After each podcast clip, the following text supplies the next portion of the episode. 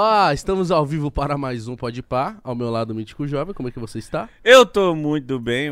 É o lado esquerdo ou o lado direito? Lado aqui? esquerdo, pra mim tá aqui, ó. Você Aí, aperta ó. aqui, ó, lado esquerdo. É, o lado esquerdo. Então, eu vou subir, porque a pessoa é nanica, né? A pessoa... Aí dá uma subidinha assim. Erga o bumbum e... vai. Pega É, o bumbum e aperta. Vai, você consegue. Aê! Porra! É isso aí, estamos ao vivo para mais um Pode sim. Eu mexi aqui, ó. Agora sim, voltei pro meu posto. Certo? Terça-feira, Mítico. Naquele naipão, Chovendo, hein? dia de muito trabalho e alegria aqui no Pode Pá. Você tá, Tá, vendo? chovendo aqui em São Paulo. Como que tá aí no seu estado, na sua cidade? Aqui chove muito. Até relam... Relampiou? Você relampiou. Você ia falar? Eu ia falar, até relampiou. Na sua terra chove todo dia, né? Chove, em torno de 4 ou 5 horas da tarde, chove. Todo dia, rigorosamente, Sim. eu preciso conhecer o Pará. Vai lá que Belém é você. assim mesmo. É, então. É Belém, é Belém. Belém. A nossa convidada de hoje. Ah, a gente fica feliz porque quando a consideração é boa, quando traz até os filhos. Trouxe filho. Acho que foi ele o culpado dela estar aqui. É verdade, eu acho que ele que obrigou ela. Vai lá! Aí ela veio. Foi assim? Não. Eu- eu- Vai, vai lá! Maria Rita, como é que você tá? Você tá bem? Eu tô bem. Eu tô bem, muito bem, muito obrigada. Feliz da vida de estar aqui com vocês. Sério? Bastante surpresa. Por quê? Não sei explicar. Eu acho que porque de primeira assim, né, rolou um pode pá. Eu falei, quem cavou isso? Ela falou, não, não, o convite veio de- deles. Eu falei, nossa, que, que massa. Pode falar a palavra aqui? Não. Lógico, Não, porra. nunca. Não, melhor Caralho, não, jamais. não, já- Porra, melhor não. Nós já vamos cortar em metade desse pode. Não, aí eu falei, pô, que massa, porque eu acompanho, né? Sério? Nossa, a Claro. gente nunca, Nem nunca passou pela minha cabeça. com umas coisas dessas, mano. Não, mas é. É, porque ah, tem toda uma. Todo um universo gigante aí que se abriu com esse um podcast, né? E aí tudo pode, quase isso, né? Mas aí a gente pega aquela peneira. E aí é- Só Só- ficou a gente. só fica. É só a nata da nata da nata, né? Que velho? bom. Nossa, que, foda. Eu Isso, fiquei ó. amarradona pelo tamanho, pela, pela linguagem onde vocês chegam, alcance. ah, ouvi atenciosamente a entrevista com o candidato futuro presidente Lula. Vamos ver como estamos. Fiquei- Pô, demais. Muitíssimo Foi obrigada. legal, né? assim, tô- Foi Pô, legal. aquilo foi massa. E aí vocês me chamaram. gente que fica honrado. E antes de continuar esse papo, eu preciso falar do nosso patrocinador, falar de Blaze, que é um lugar onde você pode garantir uma graninha extra, mas lembrando, sempre com responsabilidade e só para maiores de 18 anos, tá bom? Nada de pegar dinheiro que tá comprometido, dinheiro que não é teu, dinheiro do seu pai, por favor. Nada disso. Ah, viu 20 reais sobrando ali, moscando? Falar, ah, não vou fazer nada com esse dinheiro aqui, ó. Pum. Coloca lá e usa o cupom PODPA, porque até mil reais de depósito vai dobrar. Então só nesse aí você já garante uma graninha extra, tá bom? Colocou 50, vira 100, colocou 100, vira 200, colocou mil, vira 2 mil na hora. E esse é o limite com esse cupom, certo? Aceita Pix e cartão de crédito, conheça já a Blaze. Mítico, Oi, menino. você sonhava que ela assistiu o Podpah? Nunca, nem. Não, não tem nem como pensar. Eu fiquei muito feliz sobre isso, mas é porque a gente pensa que vocês não. A gente também só tá trabalhando, não tem noção das coisas. É. Então, é, é mais, é mais, mais ou menos isso também. Entendeu? Eu também tô trabalhando. Não vou ter a noção de que vocês, assim, vai topar. É- A gente acaba meio que perdendo a noção de onde a gente chega, né? E com quem a gente fala. Você um já deve ter passado por muitos momentos assim, de pessoas muito grandiosas, Falar ah, aquela música. ama uma música sua, ama a sua trajetória e você fala, sério? É a já isso? trajetória. É com o quê? Quando, a- quando isso- essa música é a música da minha vida. É. a música do meu casamento. É. Nossa, música de casamento é babado. E quando, fi, quando eu dou um nome, meu nome pra filho, no caso filha, é, extra, é um negócio também. Você fala, caraca, que isso, né, velho? Tatuagem, tem tatuagem? O quê? ah, a os, os fãs pegam a minha letra, que eu já fiz alguns encartes com a minha própria letra, né? Letra de mão. Aí eles juntam, levam pra tatuador, o tatuador faz aquele momento Frankenstein, assim, junta e faz uma frase com a minminha letra. Um negócio. Eu falo, tô perdendo dinheiro. Devia estar ganhando dinheiro com essa gente. assim, fazendo uma fonte aí, né? Como é que tá hoje? Você tá trabalhando muito? Como é que tá a sua rotina hoje, assim? Não há rotina. Não, Não há, tem- não há rotina. Não sei o que é isso. Tá bem tenso, Não né? sabe o que vai fazer amanhã, por exemplo. Amanhã. Cara, amanhã eu até que eu sei. Amanhã eu Ó, Amanhã eu vou encontrar minha filha. Amanhã, a pequena. Pequena de quase 10 anos. Tem o Antônio que tá aqui, que tá com dez- 18, e aí a pequena com quase 10. hum, Só Ainda- esses dois. É, né? Já tá, tá de bom tamanho. Já deu muito trabalho. Já- já- não, mas eu gosto. Eu falo, de- eu falo de zoeira, porque eu gosto. Se tivesse mais uns dois, três, também não ia reclamar, não. Gosto do negócio. De ser mãe e tal. Mas tá intenso, assim, essa volta da pandemia, a gente está correndo atrás não só das datas pré- pré-pandêmicas, algumas de pandemia, porque hou- houve uma enganação, né? Vai abrir! Te enganei! Depois, volta tudo, aquele Volta caos. tudo, volta pra casa. Volta pra casa. Então, e, e a vida como ela, como ela tá, né? Porque a gente também tá, tá fazendo esses compromissos e vivendo sonhos, né? Correndo atrás. então, por agora, você ainda tá meio que pagando essas datas que. Não, se- meu filho, já virou uma farofa só. Já tô Tá pagando. Acho que faltam algumas poucas pra repor. Que eu já devo, acho que eu finalizo até o final de setembro, final de outubro, com certeza eu já finalizo. Axé. E já saí com um EP, já saí com. Aí dei o clipe, aí show de Rock em Rio, aí já tem aquela página. Semana que vem já gravo DVD. DVD não chama mais DVD, desculpa, é audiovisual. Os jovens conhecem como audiovisual. Não é mais- É, Não mas, é mais DVD. é, mas eu acho que ainda. A galera ainda fala DVD, né? É? Eu acho que fala. Nossa. Da minha época ainda fala DVD. É, eu também. Da eu minha também, época também. Fico com medo de, de melhorar com. Velha. Mas Entregou quando que vai. Já gravou o DVD ou vai gravar? Semana que vem, vocês estão convidadíssimos, inclusive. Ou não Nossa, chama que que, a gente vai. Dia... Vai ser em São Paulo? Vai ser em São Paulo. Hum. Que Pensei minha cidade, mano. Tá louco? vai ser, ó, dia 5 a gente vai fazer o ensaio aberto na Casa Natura musical. Dia 5 é o ensaio aberto. Aí 6 e 7. Não, errei. 6 é ensaio aberto, 7 e 8 é a gravação, captação. Tá tudo esgotado já ou ainda dá pra galera garantir o seu, seu Acho lugarzinho? que só pro ensaio. A gente abriu o ensaio aberto porque os 7 e 8 da captação mesmo já tinha ido. Desculpa. Tá? Como que é um ensaio aberto? A galera É o show. e- É, exatamente. Aí pode errar, pode. Volta! Sim, é isso? É mais ou menos isso. Vai voltar com, voltar com o figurino do DVD. Nossa, então vai os ter- fãs ficam malucos, que eles estão vendo o puro do puro do ali. puro do puro. É, se der ruim, volta, começa de novo, esse andamento, vamos de novo. Ih, não gostei, muda a ordem. Vai ser meu ensaio quanto, geral. Demora quanto tempo o ensaio geral? Muito. Quando a gente tá bem afiado, o ensaio geral é o tempo do show. Não- teoricamente, não, não precisaria. primeira. Exatamente. Não precisaria voltar e refazer e fazer nada, né? Mas eles estão ensaiando no Rio e eu tô aqui com vocês, trabalhando. Então, eu- pela primeira vez na Eles minha a banda? vida, eles a banda. Pela primeira vez na minha vida, eu tô longe. Não estou Então a ensaiando. gente tá atrapalhando seu De jeito nenhum. Isso já tava. O DVD veio depois de vocês. Fiquem Ah, então tranquilos. não fiquem e eu a jamais gente, né? cancelaria vocês por causa de um ensaio. Fala sério. Aí Já os tá- meninos lá do ensaio vão me odiar. Não dá pra ganhar, né? Só me ferro. Mas ela já deve ter ensaiado muito nessa vida, Mitch. Ah, com certeza. Meu Deus do céu. Mas esse DVD vai vir com uma parada diferenciada, como que tá a expectativa? Expectativa. Por conta do show do Rock in Rio, a expectativa tá. Acho que eu mesma tô criando uma expectativa pra mim e- e- e- pós Rock in Rio que eu tô tipo, eu provavelmente vou fazer muitas mudanças, porque é um show. O Samba da Maria já existe desde 2015 que eu criei o Samba da Maria. É, então o, o- o repertório já mudou várias vezes. Figurino já mudou várias. É um show que tá que, que vibra. Então, assim, ele vive, ele manda, ele respira, ele descansa, ele tem a vida própria dele lá. Não é turnê, saca? Você que tem que Ah. respeitar a vida dele, não ele tua. Exatamente. Quem manda é é a festa. Então, e aí tem que eu já tinha uma, uma coisa em mente. Aí veio o show do Rock in Rio que deu uma É isso que eu queria falar. Te pegou de o show do surpresa? Rock in Rio? Tipo, esse, esse lance do show do Rock in Rio. a, a, a repercussão, sim, com certeza. Não, não esperava. Então eu tô nessa até, até no dia seguinte assim do Rock, in- né, Rock in Rio foi, a gente fez sábado. Segunda-feira os meninos, a banda, a equipe foram lá em casa, eu fiz um churrasco pra gente, porque na noite anterior foi meu aniversário, que eu não celebrei. Aí Nossa. juntou com o Rock in Rio, falei, pô, gente, vamos lá pra casa, né, fazer uma baguncinha, porque estamos merecendo, né?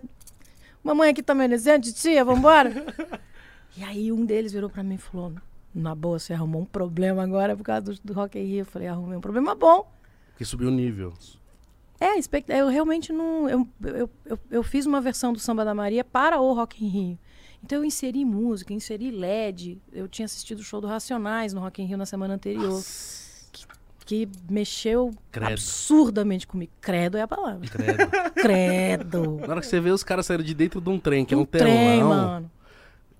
Não, e na hora do Nego. Drama. Eu só não chorei muito porque eu tava no meio de vocês. Aí Fica eu, aquele- fica eu também não deixei né? de não chorar porque eu falei, não, tem que chorar também.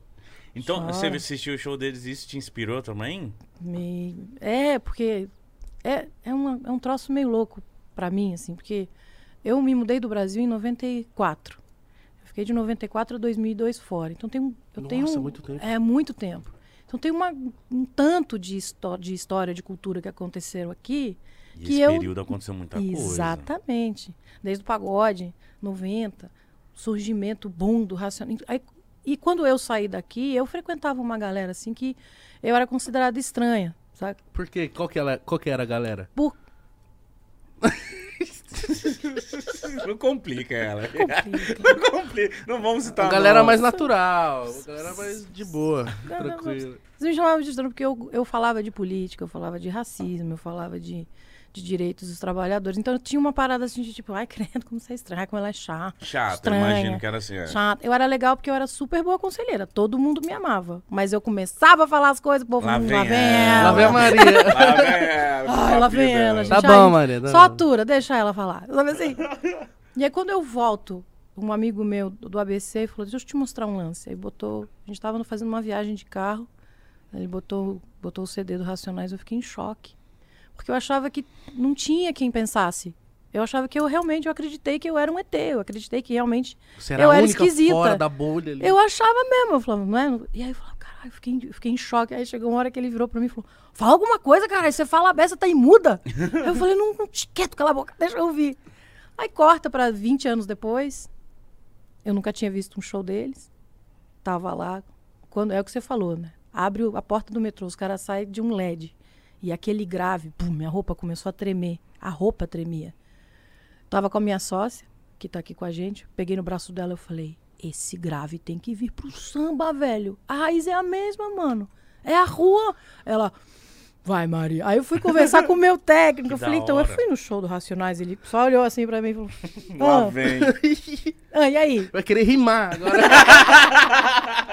Não dá pra Fazer repente. Zero competência pra isso. Eu só falei, traz aquele grave lá pra mim, tio. Ele falou, trago, vamos fazer isso acontecer. Não, e o- Entre outras coisas. E né? o, foda, o mano. Brau de raiz mesmo, ele é sambista, né? Uhum. Ele tocado de repique de mão. É. E ele falou assim que o rap meio que foi um acaso, que ele queria ser sambista. Olha só. Mano, que louco, mas você falou aí, me deu curiosidade. Você foi pra fora, por quê? Meu pai, meu pai, eu tinha 16 anos. Meu pai, músico, né? Pianista, arranjador, as coisas tudo. E ele foi. Recebeu uma proposta de, de trabalho lá e falou: ah, vamos passar um tempo lá só pra ver. Ele tá lá até hoje. Ele não cansou de ver. Ele foi, ele que eu não tá, tá- Mas continua vendo. Como que foi? Porque eu imagino, ó, 16 anos, você já tá com uma vida bem estabelecida. Não bem estabelecida, mas uma vida. Mas tá São criando 16 vínculo. É, Criando, são né? 16 anos. Amigos, Criança. festinha. Escola, na- É. namoradinha, namoradinha, sei lá, tá, tá ali. Tá ali. De repente, Vamos pra outro país? Mas era o, era o que. Qual era a cidade? Qual era o país? É, a princípio era pra ir pra Los Angeles, aí não deu certo. Aí fomos pra Nova York. Ficamos lá um mês, meu pai ficou em pânico. Por quê? Porque a cidade é muito violenta. As minhas meninas. Que fui eu e a minha irmã mais nova, entendeu? As meninas dessa cidade. É, exatamente. Aí botou a gente numa cidade subúrbio americano, bem de filme mesmo, saca? Bem igual filme. Eu olhava e falava, cara, coisa bizarra, parece que eu tô num filme Porque Sessão da Tarde. As casas, as coisas? As casas, a forma como eles vivem, o, o- o cenário, escola, saca? O Uhum. cenário com aqueles. Aquelas paradas de livro, os lockers, né, que eles chamam. aquele colégio, aqueles armários. Aqueles tudo. armários, aí o- as meninas cheerleader que namoram os jogadores de futebol americano. Isso Era rola High School mesmo. É real, velho. High School. Você olhava, toda hora ia para. É, só que desafinado, né? Ah, era, um, era um High School Music um pouco desafinado. Mas você gostou de cara ou foi se Não, adaptando? eu odiei. Imagina. Eu ia odiar também. Eu ia odiar. Se minha mãe me tira na minha adolescência do Brasil, me leva pros Estados Unidos, eu falo assim. Ô, mano. "Tá- É, uma, é muito isso, diferente Patrícia? É, a uma cultura. opor- é muito diferente a cultura, exatamente. É, é o, o choque cultural foi terrível, assim. E eu, na época, era muito grudada com os meus irmãos, mais até que amigos. Porque, como eu falei, eu era estranha, lembra? Tinha uma Na, né? Com 16 anos você já era chata? Meu filho, eu já era chata com 10, 11, 12. Ah, É, eu era por esquisita. que que veio essa chatice? Por causa dessa, desse meu interesse, dessa minha... Chatice que eu falo assim, Sim, viu, é, galera? várias Pelo amor a- de Deus. Eu não estou ofendida, gente, por favor. É. Vocês deixam os meninos em paz. Ela me deu, um- ela me deu um chute. Não, mas meu filho tá te olhando bem feio de lá. Ali eu conquistei antes de chegar. verdade, verdade. É só não mexe com a mãe dele. Jamais. Não, zo- tu- zoeiras à parte. Ele é. Eu, eu, eu sempre tive uma. essa coisa de senso de justiça mesmo, saca? Desde pequenininha? Desde pequenininha. Que Eu falo hora. brincando que veio no útero, assim, veio intrauterino assim, da minha mãe, assim, é plugado de que minha mãe também era bem, né? É, bem hardcore nesse negócio, nesse lance. Então acho que acho que eu falo brincando que veio disso, mas eu sempre tive sempre tive essa essa esse olhar, né? Esse Essa preocupação. é, essa inquietação. Era uma preocupação, mas vinha muito de uma inquietação. Assim, ah, greve de professores na escola, eu queria estar lá na frente. Eu vou de mão dada com o professor. Eles Vambora. brigavam comigo. Não, você não vai, vai para sai daqui. É, mas, sabe? Eles também me achavam chato e não tinha lugar nesse mundo, gente. Ai, tadinha. Mas quando você, tava foi, lá. quando que você foi se encontrando lá nos Estados Unidos? Demorou? Demorou. Eu quase voltei. Eu, eu quase pedi pra.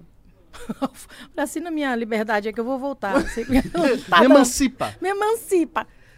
Mas foi, foi. Eu acho que eu, eu fui, com o passar do tempo, me alimentando desse. Eles tratam latino. Assim, em primeiro lugar, brasileiro lá não é brasileiro, é, é latino. Brasileiro lá não é branco, é latino. Então, eu era imigrante, o que, que eu estou fazendo lá? Tem, tem, tinha, esse, tinha essa. Ainda- É ainda- bem-vindo, mas não é tão bem-vindo. Assim. não era bem-vindo, não. Não, Era, né? não, não era bem-vindo, não. Ah, é, ah, brasileiro, eu queria jogar futebol. Eu come- comecei a treinar futebol nosso, não americano, no caso. Soccer. Futebol nosso, soccer. Aí ganhei um espaço, mas era muito, tipo, cena de filme mesmo, sabe? Uns bullying, umas paradas assim. É. Nossa. Exatamente. Já já- falar muito disso. É. Aí eu acho que com o passar do tempo isso foi, me, foi alimentando uma raivinha, saca? Eu falava, ah, é. E eu, eu lembro que, exatamente. Eu falava, então eu vou sugar tudo que vocês têm de bom e vou me embora dessa jossa. Esse bagulho louco. Ah, Mas aí eu, eu acabei querendo fazer faculdade. Eu queria fazer. Achei que achei que para eu voltar eu tinha que estar mais preparada para voltar para cá, sabe? Não por causa daqui, mas pelo que eu, eu- ele, lá eles tinham a me oferecer. Oportunismo total. Tá certa. Não tá cara não. dura mesmo. Aí fui, fiz faculdade. De quê? Eu fiz comunicações sociais e estudos latino-americanos. Ah,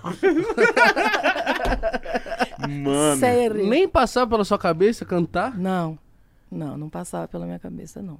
Era tipo. Ah, eu, tá, eu sou afinada, mais uma afinada nesse país. Né? Brasil é. Todo mundo é afinado aqui. Não, não passava mesmo pela minha cabeça. Eu realmente achava que minha missão estava num outro lugar. Tá, com o passar dos anos na faculdade, eu, eu comecei a entender que. eu comecei a tirar meu foco de comunicações sociais, comecei a colocar na música gravadora. Minha intenção era fazer direito do entretenimento para voltar para o Brasil para trabalhar, assim, mexendo em legislação, Ministério do Trabalho, assim. Você queria mudar o mundo. Por que não? Começar pelo Brasil. Salvar nós aqui um pouco, né? Porra. Porque a gente já não está muito bem, já nunca teve bem, né? Agora então. E aí com aí e aí foi aí eu vou, ah, sim, aí eu me formei, Gostou? Na faculdade esse processo foi gostoso? foi maravilhoso. Eu não era ninguém, eu não era filha de ninguém, não era irmã de ninguém, não era nada. Só era Sou lá. mais uma aluna. Só mais uma aluna. Aí a minha chatice, eu encontrei outros chatos. Aí era uma gangue de amigos. chatos. Vamos fazer demonstrações, não sei. Vamos! Era Vamos tipo. mudar o mundo. Exatamente. Eram muitos chatos juntos. Maravilhoso. E, e aí fui me encontrando mesmo, sabe? Fui, fui, aí sim, as amizades. A sair de lá foi mais difícil do que sair daqui nesse sentido. Você ficou quantos anos lá? Nos Estados Unidos no total? Isso. Oito. Nossa, bastante tempo. É. Eu voltei Já voltou com adulta. 24. Eu voltei. E, e essa volta foi por quê? Qual motivo? Como que tava a sua vida? Porque oito anos lá já é uma vida também. Decidiu É, e quando você sai Brasil. com 16 e fica 8 anos fora, você tá, sei lá, quase metade da sua vida fora. Então é uma escolha realmente. Você lembra mais de lá, naquela época, do que lembrava do próprio Brasil, pô. Ah, com certeza.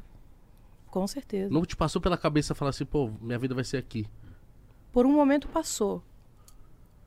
Mas ainda assim, é, eu ainda achava que eu tinha, tinha alguma coisa em mim que entendia que a volta era inevitável.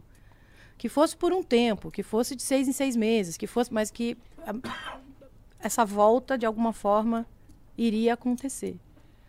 Aí eu me formei, aí eu fui fazer, fui fazer um curso de especialização de marketing do entretenimento e esporte. Olha que cabeção, uma pessoa. Odiei com todas as minhas forças.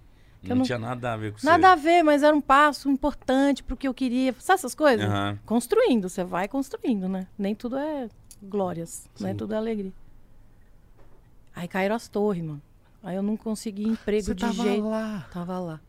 Não consegui emprego de jeito nenhum. A economia parou tudo. E aí eu. Fala. Mano, eu nunca conversei com alguém que tava em Nova York nessa época. Deve ter sido um terror absurdo. Eu não tava lá na hora. Eu tava. Mas isso eu posso contar num outro momento. Assim, o como aconteceu para eu não estar lá, porque era para eu estar lá na, na hora, assim. Lá bem perto lá? Lá bem perto lá. Na noite anterior, já eu vou mudando de assunto de novo. É muita não, aqui é pra isso. É Muitas isso. abas a gente vai abrindo, Aqui né? é pra abrir aspas e não fechar nenhuma. Cadê o boteco, gente? Cadê o boteco? Isso aqui. É, vamos... Na noite anterior, o Michael Jackson fez um show no Madison Square Garden e eu ganhei. Como é meu aniversário? 9 de setembro. Eu vi! Então agora eu vou ser Nossa, cruel. Eu vi duas vezes. Eu vi aqui no Morumbi, quando ele veio pro Brasil, Morumbi. Eu fui nos dois shows no, no, no Morumbi. E fui nesse que eu ganhei de presente de aniversário. O show era dia 10, meu aniversário era dia 9. As torres caíram dia 11. E aí só que me deu um troço, assim, na hora. Eu falei, cara, eu não vou, eu não vou, eu quero voltar. Eu não quero ficar na cidade, eu não quero ficar em Manhattan, eu quero voltar. Porque a gente ia ficar em Manhattan ao invés de voltar para Jersey. Eu e a amiga que me deu de presente, Sim. né? Ah, foi do nada que você não queria? Assim? Foi do nada. Eu tava entrando no carro, falei, pô, então eu não vou. Ah, não, pegar a estrada é muito perigoso à noite. Eu, pô, então acho que eu não vou, cara, acho que eu vou ficar aqui. Aí no dia seguinte, aí a mãe da minha amiga falou: ai, chata, bora! tá bom, vambora. Devia ter botado no carro assim, essa amiga é uma chata do caralho. Foi isso mesmo, mas no dia seguinte ela me acordou. A mãe da minha amiga me ligou no celular, me acordou, falou: corre pra cá agora, não fica aí sozinha. Eu falei: o que aconteceu? Aí corri pra casa dela, era vizinha. Lá não tem muro, né? Aí eu atravessava de uma janela para outra, quase que literalmente. Daí ela falou: Você entendeu o que você fez? Você entendeu o que aconteceu? Eu falei, acho que eu estou entendendo sim. Ela falou, era para a gente estar tá ali embaixo agora. Por causa do, por causa do trajeto que fazia para voltar para Nova Jersey, mas, enfim. Mano. Mas aí a economia parou, tudo parou, ninguém empregava, ninguém sabia o que ia acontecer, guerra iminente, aquela confusão. Aí um dia eu desabafando, o Pedro, meu irmão, falou: pô, bicho, você tem dois diplomas, mano. Você fala três línguas, volta pro Brasil, depois você vem pra cá de novo. Eu falei, parece plausível. Aí, coerente, Pedro. Coerente, coerente. Faz sentido. E foi assim que eu voltei. E aí eu fui fazer produção com ele. Eu era assistente de produção de estrada. É, ele entrou em estúdio para gravar. Coisa, e tô falando assim de coisa de semanas, tá? Foi tudo muito rápido que isso aconteceu. Você voltou já trabalhando, então? Ah, com meu irmão, né? Não remunerado, fique claro. Que é pior ainda, né? Trabalho com a família é isso. É, não remunerado. Não, Mas só pra prepara. não ficar. Só pra... Nada, ele gravou comigo, ele tinha, sei lá, 12, 13 anos de idade. Eu paguei cachê pra ele. Aí, ó. Oh. Balas Fini. 300 reais. Dava pra ter entrado no seu, no seu, na sua parada aí que você anunciou no começo. Dava mesmo. Aí. você vê? Bom, aí você já voltou trabalhando na estrada com o teu irmão? Na estrada com o meu irmão. Aí ele, em seguida, assim, entrou em estúdio. Aí o assistente de produção da, da gravação, tipo a pessoa que leva o café. Uhum. Vocês sabem como é. Eu fiz isso. E, e aí, eu come, aí comecei, aí começou a dar ruim na minha cabeça. Aí eu fiquei umas quatro noites sem dormir. Mas pensando no que tinha acontecido nos Estados Unidos? Não, não isso já tinha alguns uns dois meses. Pensando no que ia acontecer na minha vida. Porque eu ficava com essa, eu ficava com essa conversa comigo mesmo, tipo, tô no lugar certo fazendo a coisa errada. Entendi. Tava Nossa. no. E aí foi barra. Porque aí eu não contava para ninguém, não conversava com ninguém, não trocava essa ideia com ninguém, ficava com isso, e agora, mano? O que, que eu vou fazer? Volto para lá, faço, tento lá, faço aqui. Deu um nó real. Deu um nó de verdade. Fiquei. Mas isso você estava querendo cantar? Então, eu tava ali correndo atrás, trabalhando, né? Tava ali no meu correzinho. Só que aí ficava. Comecei a ter essa sensação de que eu tava no lugar certo fazendo a coisa errada. Ao invés de produção, direito de entretenimento, vamos mudar a legislação brasileira? Não. Aí eu falei, cara, e agora, né? Aí meu pai falou: Você sabe o que te espera? Eu falei: Eu sei o que me espera. Ele falou: Então vai. Ah, você falou pra ele, tipo, primeiro, assim, que queria. É, porque ele via que eu não tava legal. Lá no estúdio mesmo, no trabalho, ele falou: você não tá bem. Mas ele sabia que essa vontade existia em você no Ninguém fundo? sabia, mano. Nem eu sabia. não, nem eu sabia. Foi, não, mas peraí, um você no banheiro, você cantava. Você cantava. Claro, Todos nós, cantando no banheiro, lavando louça, Mas é, mas a fazendo gente, faxina, por mas a que gente não? sabe. Eu cantando no banheiro, se eu ir gravar, eu falo, Jesus, o que, que é isso? Você deve cantar e as pessoas falam, Maria. Sim, tinha hum, isso. Isso aí é bom, Tinha hein? isso, realmente. Teve, teve alguns episódios na vida que me que me apontavam que talvez eu tivesse errado, mas não não, não era o que vi. Pra mim tinha uma parada que era muito forte, que era o, o porquê. Porque convenhamos, pra filha da Liz Regina sair cantando, fácil, né? Não é fácil. É, mas já vem um. Uma já vem pressão. muito Não, holofote, assim, né? mas tipo, num primeiro momento é tipo vou fazer isso pra quê? Entendi. Eu preciso disso? É o que é a minha é a minha verdade? Pra mim era uma coisa muito séria, saca? E é, é. E é. Mas aí, nesse tempo, nesse período de formação, que não foi da noite pro dia. Eu não acordei um dia com 13 anos de idade, peguei a, a escova na frente do espelho e, ai, vou ser cantora. Era tipo. não era isso, entendeu? Foi um processo muito lento, assim, de, de autodescoberta, de entendimento de mim mesma, onde é que eu cabia nessa árvore genealógica enorme, porque a sombra de minha mãe não é nada, não é nada. Diga Né? assim. Sim. Quando, quando ela faleceu, o, acho que foi o Enfio, ou foi Caruso, agora não lembro, algum super poderoso, fez um- uma ilustração dela com o microfone e a sombra atrás dela era o mapa do Brasil. Por aí tu vê, entendeu? Nossa senhora. Isso sempre, isso, essas coisas me marcam, né? Com- no correr da minha vida, a reação das pessoas, eu com cinco anos de idade andando na rua, as pessoas me vendo chorando. Então são coisas que vão acumulando, né?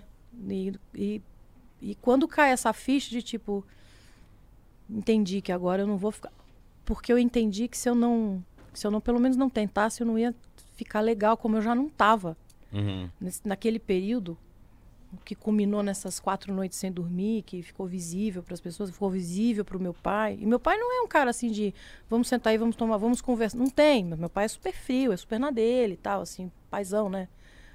Pai, Meu pai é da década de 40, então tem uma, né, é uma, uma coisa muito particular dele, assim, ele é pai, toca piano, não tem, a- tem, um distanciamento. Para ele ter vindo falar comigo, você tava bem eu mal. tava na Ele notou na hora. Ele notou, ele notou. E aí eu só podia abraçar, e aí foi. Não, mas aí você lembra como que foi pra você chegar pras pessoas e falar, gente, eu acho que eu, Agora eu vou entrar dentro daquela eu vou cabininha quebrar ali. tudo lá dentro. Eu Tem- não- eu você não lembra desse sabia- momento? Lembro. Lembro porque um amigo violonista compositor daqui de São Paulo estava com quatro datas numa, num, num local de show aqui em São Paulo de 80 lugares. Era, um, era menor que o tamanho dessa sala aqui. Talvez menor. E f- tinha uma outra cantora, ele falou, eu queria dividir, não queria que fosse só uma cantora. Você não quer... Não quer ir lá conhecer e tal? Eu falei, vou lá. Fui na casa dele. Aí ele tocou um piano, ele tocava violão, mas ele tocou um piano, eu cantei um pouco, ele. Uhum. É Acho bom, que- hein? Aprovei, aprovei. Aí foi assim, entendeu? E, mas tá, peraí, aí você se apresentou. Me apresentei com ele. Como que foi? Não ficou nervosa, É, não. Que, meu filho? Eu não sei como eu não fiz um buraco de tanto que eu rodava. O camarim era do tamanho dessa mesa. E eu ficava rodando bem assim onde tá escrito aqui, pode ir pá. Era exatamente o que eu fazia, assim, ó. Rodando. Parecia um peão. Tá louco. Pô, nervosa demais. Mas aí eu pisei no palco, fechei o olho. Público, né? Aquela coisa. Aquele público imenso de 82 pessoas. Mas eu pro primeiro já era uma galera. tava lotado. Sim. Tava lotado. É só o que importa, entendeu? Quantas pessoas? Não é da sua conta. Tá Tava lotada a cheia casa. Quantas cadeiras eu coloquei pra lá, tava cheio. no quarto serão 4, 80. Eu não vi uma bunda vazia ali naquelas cadeiras. Tava tudo cheio. É, E aí eu só fechei o olho, né? Seja lá o que vai ser. Mas me veio uma sensação, voltei pra casa. Essa, essa, Na sensa- hora. essa na hora. Antes de eu dar a primeira nota, assim, foi a sensação que mais me marcou. E eu lembro dessa sensação até hoje. Que foi muito forte, assim, pra mim. Foi um negócio. Foi o quê? Foi uma sensação de porra, me achei? Acho que de reencontro se para. É, é mais de reencontro do que me achei, porque é- o que me veio na cabeça foi voltei pra casa. É, sabe-se lá se é memória, você sabe-se lá que se é porque minha mãe fez tanto show comigo na barriga, sei lá. Uhum. Ou se, é, ou se era mesmo uma parada de missão, de destino mesmo, que tava ali, era só uma hora que eu tinha que descobrir, que eu, que eu tinha que encontrar esse caminho. Você acha que você, você, forçava, essa, você evitava muito isso? Tipo, você sabia que era esse esse caminho, mas você não queria ele? Eu acho que eu não sabia que era esse o caminho. Assim, desde pequena eu ouço, né? Você tem que cantar, você é mó afinada, você tem que cantar, você é mó afinada. Tinha essa. Falava, ai, mano, coisa chata. Sai daqui. A chata aqui sou eu, não você. É, eu acho que tinha mais essa. é, eu acho que tinha uma revoltinha, assim, de adolescente mesmo, sabe? De tipo, Todo mundo quer que eu faça isso? Eu não vou fazer. eu não vou fazer. Aham. Eu não sei por que, que vocês estão falando isso. E daí tinha uma outra parada também, que essa era mais forte ainda, que era uma impressão que eu tinha que que estavam querendo que eu substituísse a minha mãe. Entendeu? Não, você tem que cantar. Eu falei, tenho que nada. Não é tem que, né? Não sei disso. Então foi, como- é por isso que eu costumo dizer que foi um processo lento, solitário, dolorido. Não foi assim, uh! né? não, não, não rolou isso aí. Então, depois desse show, o, o comentário do pessoal, todo mundo falou: Meu Deus, é isso. Você falou, então, gente, agora vamos profissionalizar isso aqui que eu quero de verdade. Foi tipo isso? É. Já Deu- foi pro estúdio? Não, aí não. Aí eu comecei uma outra batalha que é sou até arrogante da minha parte, mas para mim era muito importante que que eu como eu comecei a cantar com 24 anos, 23, 24 anos de idade, é, eu perdi muito tempo, digamos assim, de estrada, de experiência de palco. Então, o, o que sou arrogante, que aconteceu foi, eu precisava dizer não para um monte de oportunidade que vinha, porque eu sabia que eu não estava pronta.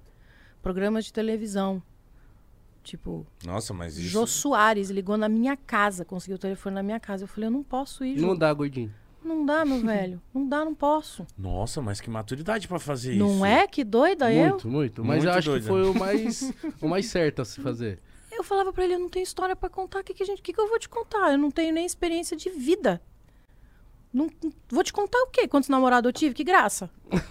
Não e é ele pra ir. o quê? Ele ficou um pouco chocado. Maria, vem pra cá. Vem pra cá, É. Aí ele me chamou pra tomar um café no estúdio, qualquer hora dessa. Eu falei, aí eu vou. Mas foi difícil. Assim, meu irmão falou que. Meu irmão na época trama, né? Lá, falou, pô, tu tocava o telefone. Se você quiser fazer um final de semana inteiro no Palace. Palace era uma casa de show que tinha aqui, né? Para os jovens que não sabem do que eu tô falando. tô aqui me entregando na- nas idades. Bobagem isso, né? Tá tudo no Google, gente. Pelo amor de Deus. Você é louco. Isso é- foi, foi É, não recente, precisa- né? 29? Anos, eu? É. Sim. É Nossa, falou, se você quiser fazer um show, se quiser fazer um final de semana, você tá, tá pronto. Eu falo, não tá, eu não tô pronto. Então foi uma canseira. Só que aí, maturidade, legal. Você me diz isso hoje, né? Na época era tipo, ai, que metida, como era arrogante, que escrota, que nojo, credo. A suava como metida? Suave. Nossa, eu achei muito Não madura. se ganha nessa vida, meu filho. É verdade, né? Talvez a Não. pessoa, ih, mano, é, será que ela Ih, não- que não vê no meu marrenta. programa? Que marra. Mas você explicava. Gente, não dá, começando agora. E como que foi esse começo em Você- relação... Acho que você esperava muito de você. É, Então, eu acho que as pessoas esperavam que eu já tivesse prontaça a sassa, né? Aí vem, aí vem uns boatos maravilhosos. Ela foi para os Estados Unidos para estudar canto, para imitar a mãe. Falando, quem é esse professor de canto que tá ensinando o povo a cantar igual a Elis Regina? Oi! Esse cara tá deixando de ser milionário, hein? Uh! Tá vendo? Cara, como se fosse fácil. Muito né? louco, muito louco. né? Então tramaram que a sua viagem era tudo meio que calculado é, já. é. Mas aí a gente que não tem o que fazer, né? A gente até dá um desconto. Pô, mas eu fico imaginando, na, naquela época, tipo, que a internet não era que nem hoje, meio que se, se, falava, se falasse isso, se tomava como verdade. Sim, E como que se desmentia essa parada? hum, cantando. Sendo. Nesse ponto, ganhei. Tô aí. Maravilhosa. Eu queria saber quando que foi a, a- quando você, tipo assim, beleza, cantei pra aquelas 82 pessoas, conversou com teu pai. Agora vamos atrás de fazer o primeiro trabalho. Como é que foi esse processo? Depois de um ano e pouquinho, né? Aí. O Depois Tom... de um ano ainda? Ah, fiquei um ano negando, dizendo não. Ah, mas aí tem as armadilhas, né? Aí vem as gravadoras tudo atrás. Não, nós gostaríamos de um exemplo, é, de um. Uma demo dela tocando, pode ser de voz e violão mesmo, as composições dela, eu falo, não compõe, meu filho. Pronto, ponto negativo fora. Já saía da. Quando mostrava, quando parecia, quando ficava muito claro que não sabiam o que estava falando, estavam só indo atrás da filha da Elis, eu já falava, não, obrigado. Então eu fui dando não a rodo. Não. Aí o Tom Capone, que era diretor artístico, produtor na Warner, na Warner Brasil. Ele pegou um voo lá do Rio de Janeiro, veio até aqui São Paulo, veio assistir o show, comprou ingresso, ficou assistindo. Interessado. Final, né? Aí eu falei, tá me chavecando a Vera. Olha aí o cara. Acabou o show, veio falar comigo, oi, boa noite, eu sou fulano, ciclano, se apresentou e tal. Pega meu telefone, posso... Entendeu? Mas você aí era começou... durona? Eu sou durona. Mentira, não sou não. Sou sim. Sou ou não sou? Acho que eu sou um pouco, né? Eu sou. É um pouquinho. Tem cara de Pô, ser. Eu tenho. Eu não tenho nem tamanho pra não ser, né, gente? 1,58m a gente tem que sair pra, dando É o quê? porrada. É, o filho falou é. O filho falou que eu sou durona. É. Calma. A gente conversa fala depois. Muito, não fala muito também, É. não. A gente conversa depois. Vamos parece- negociar aquela cerveja que você pediu mais tarde. Aham. Acabou de fazer 18, calma. Calma. Que que é? Não, porque eu queria saber, porque esse assédio deve ter rolado muito das pessoas atrás e tal.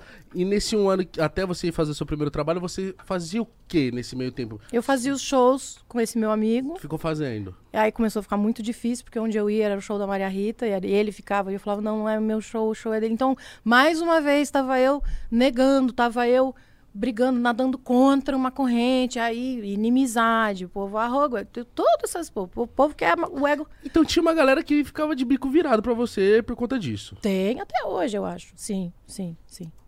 Por causa dos nãos que eu dei, né? Yeah. Eu, eu falo, todo mundo viu o que aconteceu, ninguém viu o que deixou de acontecer.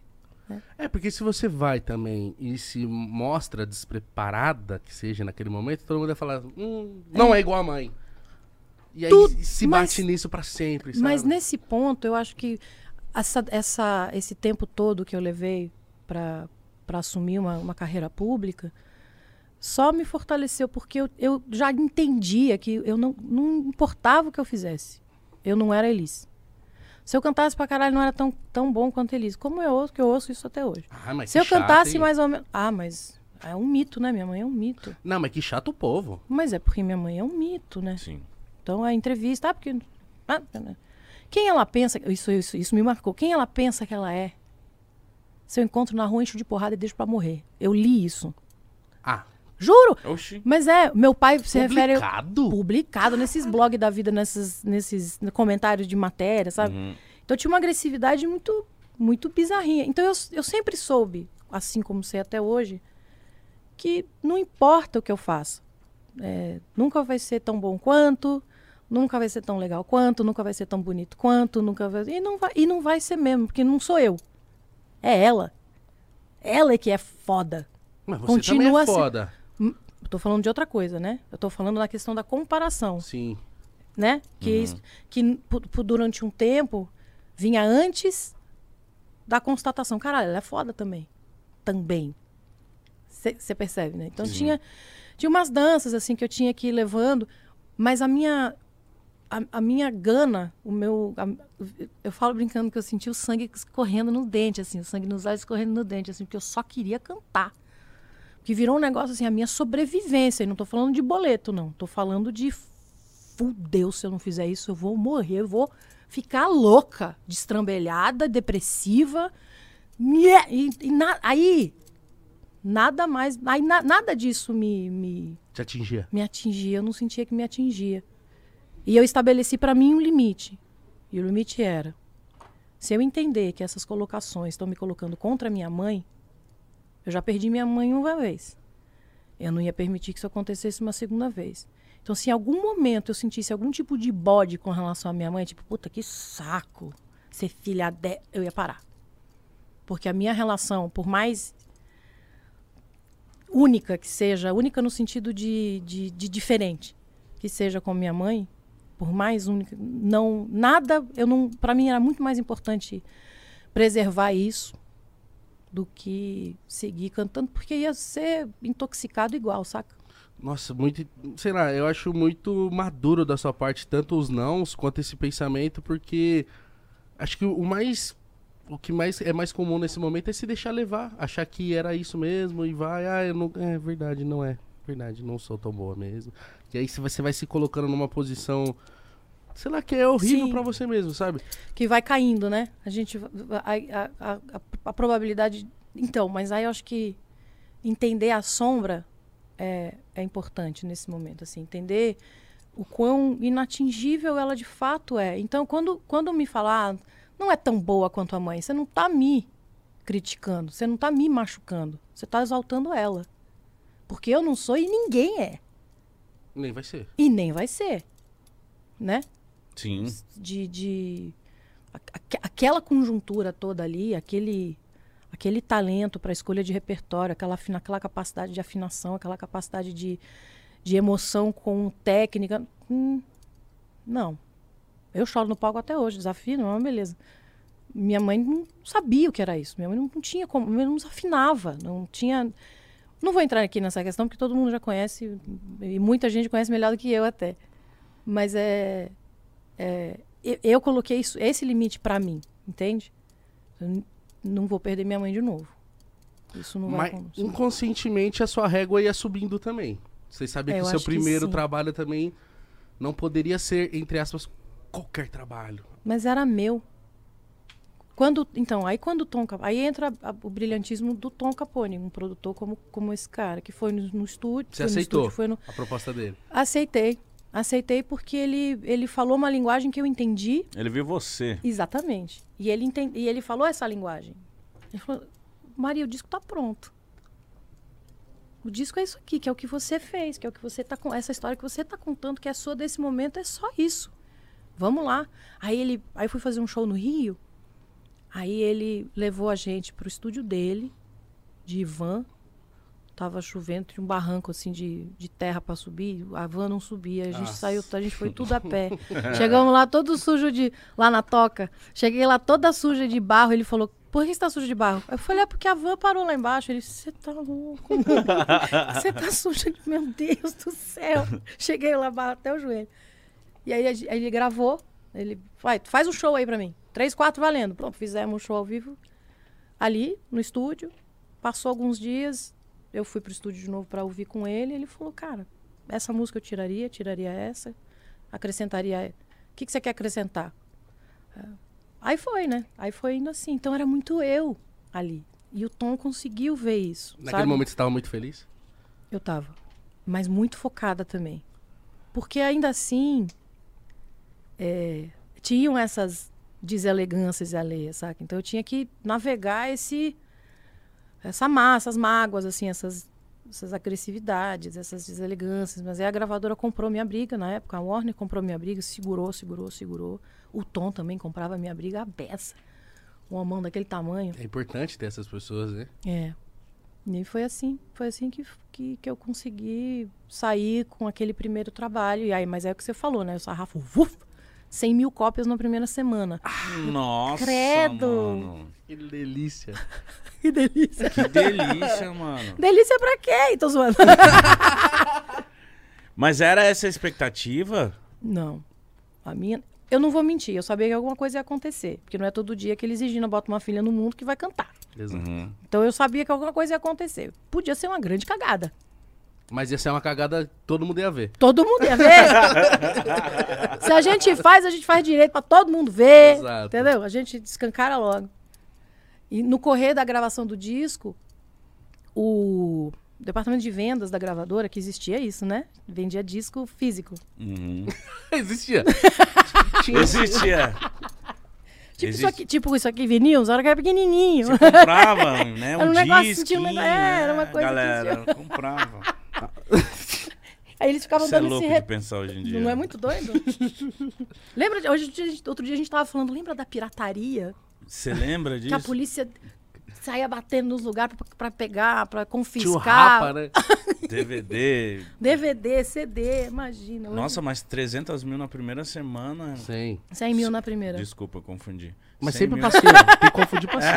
É, eu aumentei mais ainda. E se eu fosse ela, com certeza. eu falei 100? 100 é um caramba, foi 300. Presta atenção, exatamente.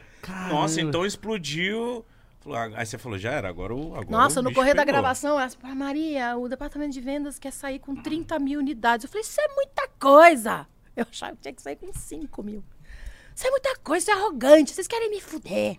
Vocês querem que o povo tudo ache que eu sou de Só... Entendi, entendi. Ó, oh, Maria, estão é, achando que vai sair com 50 mil. Que merda. Não me fala mais essas merdas. A gente vai brigar. Eu não quero saber dessa Eu não quero mais Se saber vira vocês. Se vira vocês. Se alguém começar a me criticar assim, ó, vocês estão comprando a briga errada, hein? Vocês vão ver só o que vai acontecer. Eu fiquei, ah, fiquei louca. Ela falou que não era durona, mentira. E aí, e quando tocou seu telefone, eu chegaram e você falou, ó, foi 100, tá? Foi E aí? 100. O que que você, como que você falou? Ele já começou a fazer dívida. Que que, qual, fui- foi, Tá aí, ó, a dívida que eu fiz. qual foi a sua reação? Essa é eterna. Puta! Querem me foder? 100 mil, vocês são loucos. Maria, só curte o seu. Porque o meu disco saiu no dia do aniversário, né? E eles não tinham me falado. Depois que eu falei, para de me contar essa merda, eles realmente pararam de me contar dessa merda. Aí quando saiu o disco, no dia do meu aniversário, eles. Tó. Aí eu olhei na lombadinha ali do ladinho, né? 100 mil. Eu falei, vocês são os filha da puta. Vocês querem me fuder. Puta que pariu. Com que cara eu vou olhar pra minha família? Com que cara eu vou. Aí, sexta-feira, ó, só pra você saber, já estão mandando imprimir a segunda dose, porque já foi 100 mil. Falei, tá, retiro tudo que eu disse. Desculpa pelos xingamentos. Eu realmente fiquei. E o disco vendeu 350 mil em um mês, 800 mil em não sei quanto tempo, e dali a pouco um milhão e tal. E eu. Show. Deixa eu fazer meus shows. Não me fala essas merdas, deixa eu fazer show. E assim foi. É nesse Nossa, disco que mano. tem encontros e despedidas? Nossa. Da trend, gente. Vamos fazer agora. Se o Galdêncio não fizer, eu sou um Civic. Ô, essa música, nossa. Não, e aí. Minha mãe, ela ama, né? E aí foi pra novela. Hum. Puta que pariu. Senhora do Destino. bicho. Nossa. Nazaré Tedesco matava sem pena. Foi uma mistura de tudo. Muito bom. A, a- a- Como que foi? Peraí, fala dessa música. Da música? Sim. Puta, esse é um outro rolê muito louco da minha vida. A gente tá aqui pra isso. É, Tamo essa aqui. música precisa saber desse rolê Cara, muito esse louco. rolê é bem, bem, bem louco. O Milton Nascimento. Nossa, já começou bem louco mesmo. Eu falei. Caralho! Bem maluco Tchau, isso aí. boa noite. Onde é que ela falou? Acabou. O José. o José. Não, o Milton não, já começou bem mesmo. Fucking Milton Nascimento. O próprio. Ele. Maravilhoso, né? Eu fico até capaz de eu me emocionar, porque eu amo esse homem com todas as minhas forças. Ele é maravilhoso. Maravilhoso. Ele me chamou pra cantar no, num disco dele, chamado Pietá. Eu gravei três músicas ele, escolhidas por ele. Que honra. Porra! Honra? A honra é a gente tá aqui agora, velho. honra é sobreviver à pandemia. Isso, Obrigado. eu, isso eu tô falando de um outro negócio. Desculpa, é o alarme. Nossa, mó falei, que, musicona. eu falei, que isso? O meu to- entrou tocando. Eu também falei, o que, que tá acontecendo? Achei que alguém tivesse colocado a música. Eu falei, nossa, trilha ao vivo. Uh! O que, que foi? Não, esse não é pra buscar o filho na escola. Filha da escola faz 5 da tarde, meu filho. É, uma, uma toca Rihanna, a outra toca. É, pra Alice é Rihanna, pro Antônio é. Pharrell Williams. Qual? Rap? É, porque ele gostava quando ele era mais novinho. Ah, que bonitinho. Não, que She's Up All Night to the Song, o que com Draft com Daft Punk. E ele falava, mãe, eu tenho vontade de voar quando eu ouço essa música. Eu falei, é isso mesmo, meu filho. A música é pra isso, meu Nossa, filho. acho que quando- Ah, essa música é- tem é, essa mu- sensação boa mesmo. Essa Não música é? muito boa. E ele era, pô, ele, uma das primeiras vezes que ele manifestou algum tipo de, de, de emoção, assim, que a gente tem um- alguma consciência, né? Mas quando nós somos, tem vontade de voar. Eu falei, cara, é isso mesmo, a música é pra isso. Essa Da música é hora. justamente. Essa música é muito boa. Aí quando ele me liga, toca essa. Aí quando é a minha outra, a minha filha, é a música da Ariana que ela ama. Qual, você sabe? Aí te compliquei, Porra, agora né? você. Não, eu-. Mas eu já já eu lembro. Que Tá a gente tava falando de Milton Nascimento, pular pra É. Ariana é um pulo, né? vamos, vamos voltar pro Milton. Eu sou virginiana, vamos com box, carro, ca- caixinha. Não, mas é. Ele, aí ele me chamou pra cantar no Pietá. A música que a gente gravou ganhou Grammy. Aí ele ficou todo orgulhoso, né? Que o Milton. Olha lá, Que louco. Ela não falou duas frases. Ela falou Milton Nascimento e Grammy. entendeu? É isso que eu falei, é muito louco, uma loucura muito louca. Minha vida é uma loucura muito louca. Isso é muito da Muito hora. É foda. muito intenso, né? É, é muito intenso. E aí ele, quando aí ele foi lançar, quando ele lançou a turnê do disco, eu tava em estúdio gravando o meu primeiro disco. E aí eu fui fazer os shows com ele. E eu tava chateada, porque eu queria concentrar no disco, não queria concentrar em nada mais, sabe? Uhum. Eu fiquei meio chateada assim, mas aí vejo aquela cara, aquele sorriso, aquela energia toda, aquela voz, eu, pô, foda-se meu disco, né? Daí ele falou: Ele falou, eu quero. Eu quero três músicas minhas no seu disco. Aí eu falei, sim, senhor. O que você mandar. Não é? Se você quiser o Manda meu quem disco, pode, só tem o meu obedece. nome. Exatamente. Canta você. Aliás, Ele chegou assim. chegou assim. Aí ele, Mano. pode, né? Daí eu falei, sim, senhor. Ele falou, encontros e despedidas. Essa música é sua. Eu falei.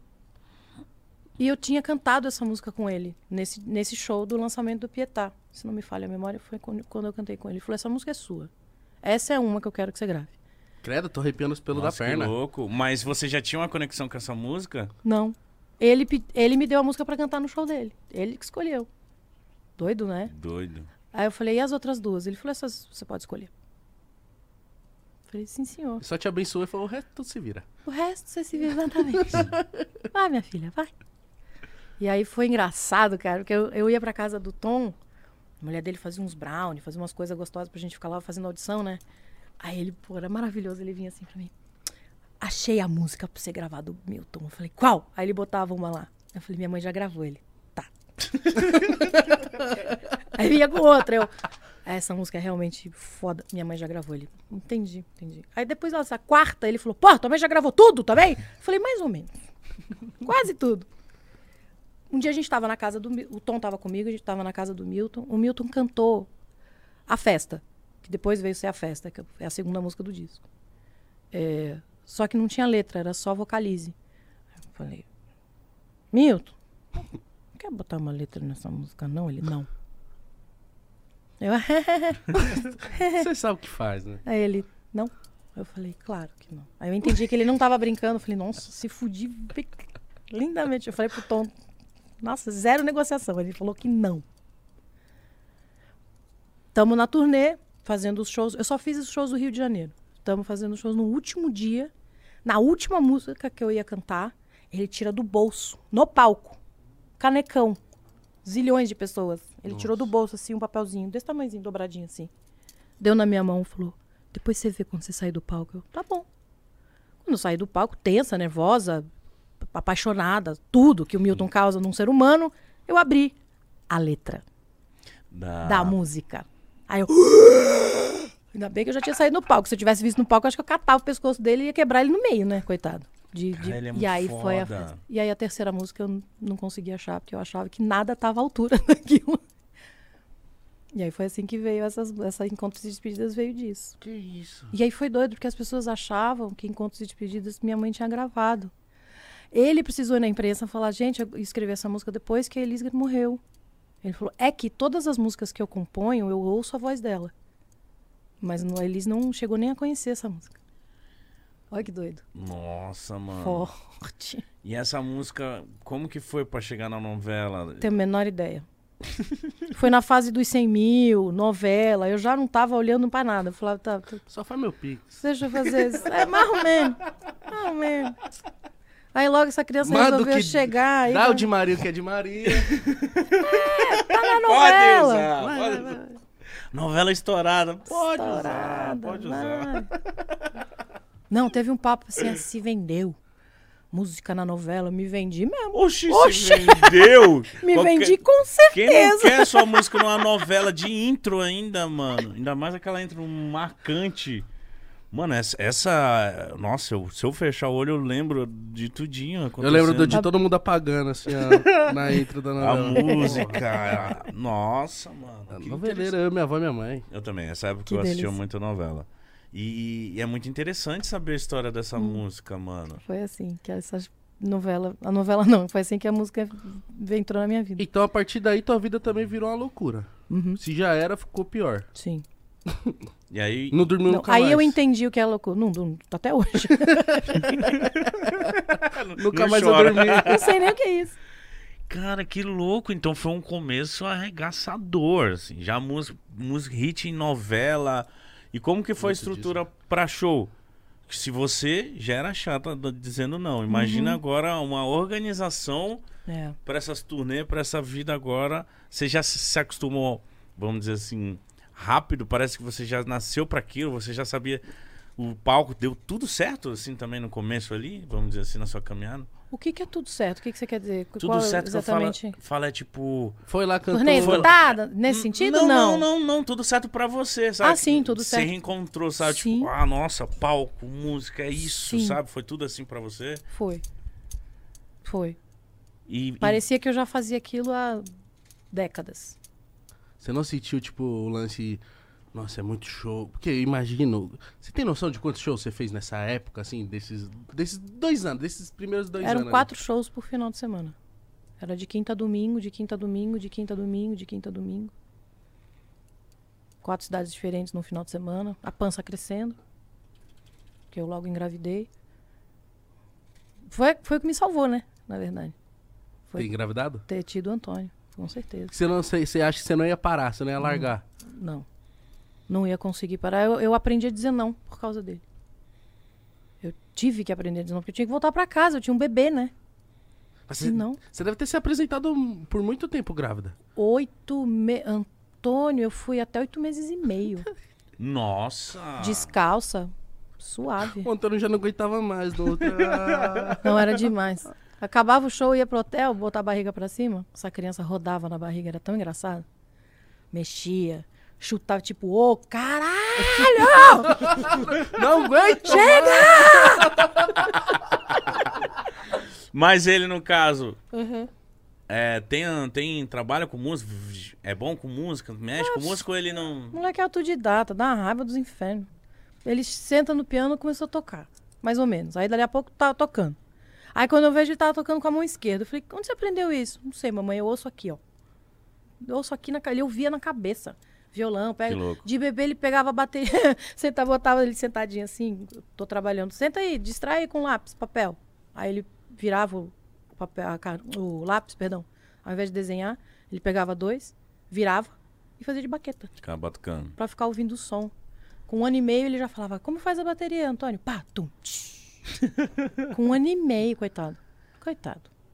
E é, e é talentoso. Coitado, isso aí. Essa gente estranha, né? Nasceu, Nasceu doido. a- filha também? Alice também. Alice é, ela, ela é afinada, ela é musical. Ela não, não necessariamente toca os instrumentos, que ela ainda é um pouco tímida, mas você vê que tem uma facilidade, sabe? Mas que é a Alice também, coitada, né? É filha minha com Davi Moraes. Neta de Eli César e Moraes Moreira. Nossa, mano. Se eu era chata, imagina ela, né? Ela é chata? Nossa. Não, ela é maravilhosa. Ela é mais nova que ele? ah, é? Ela tem nove, quase dez. Ela Ah, completa neném, dez em dezembro. Neném, neném. Um beijo pra você.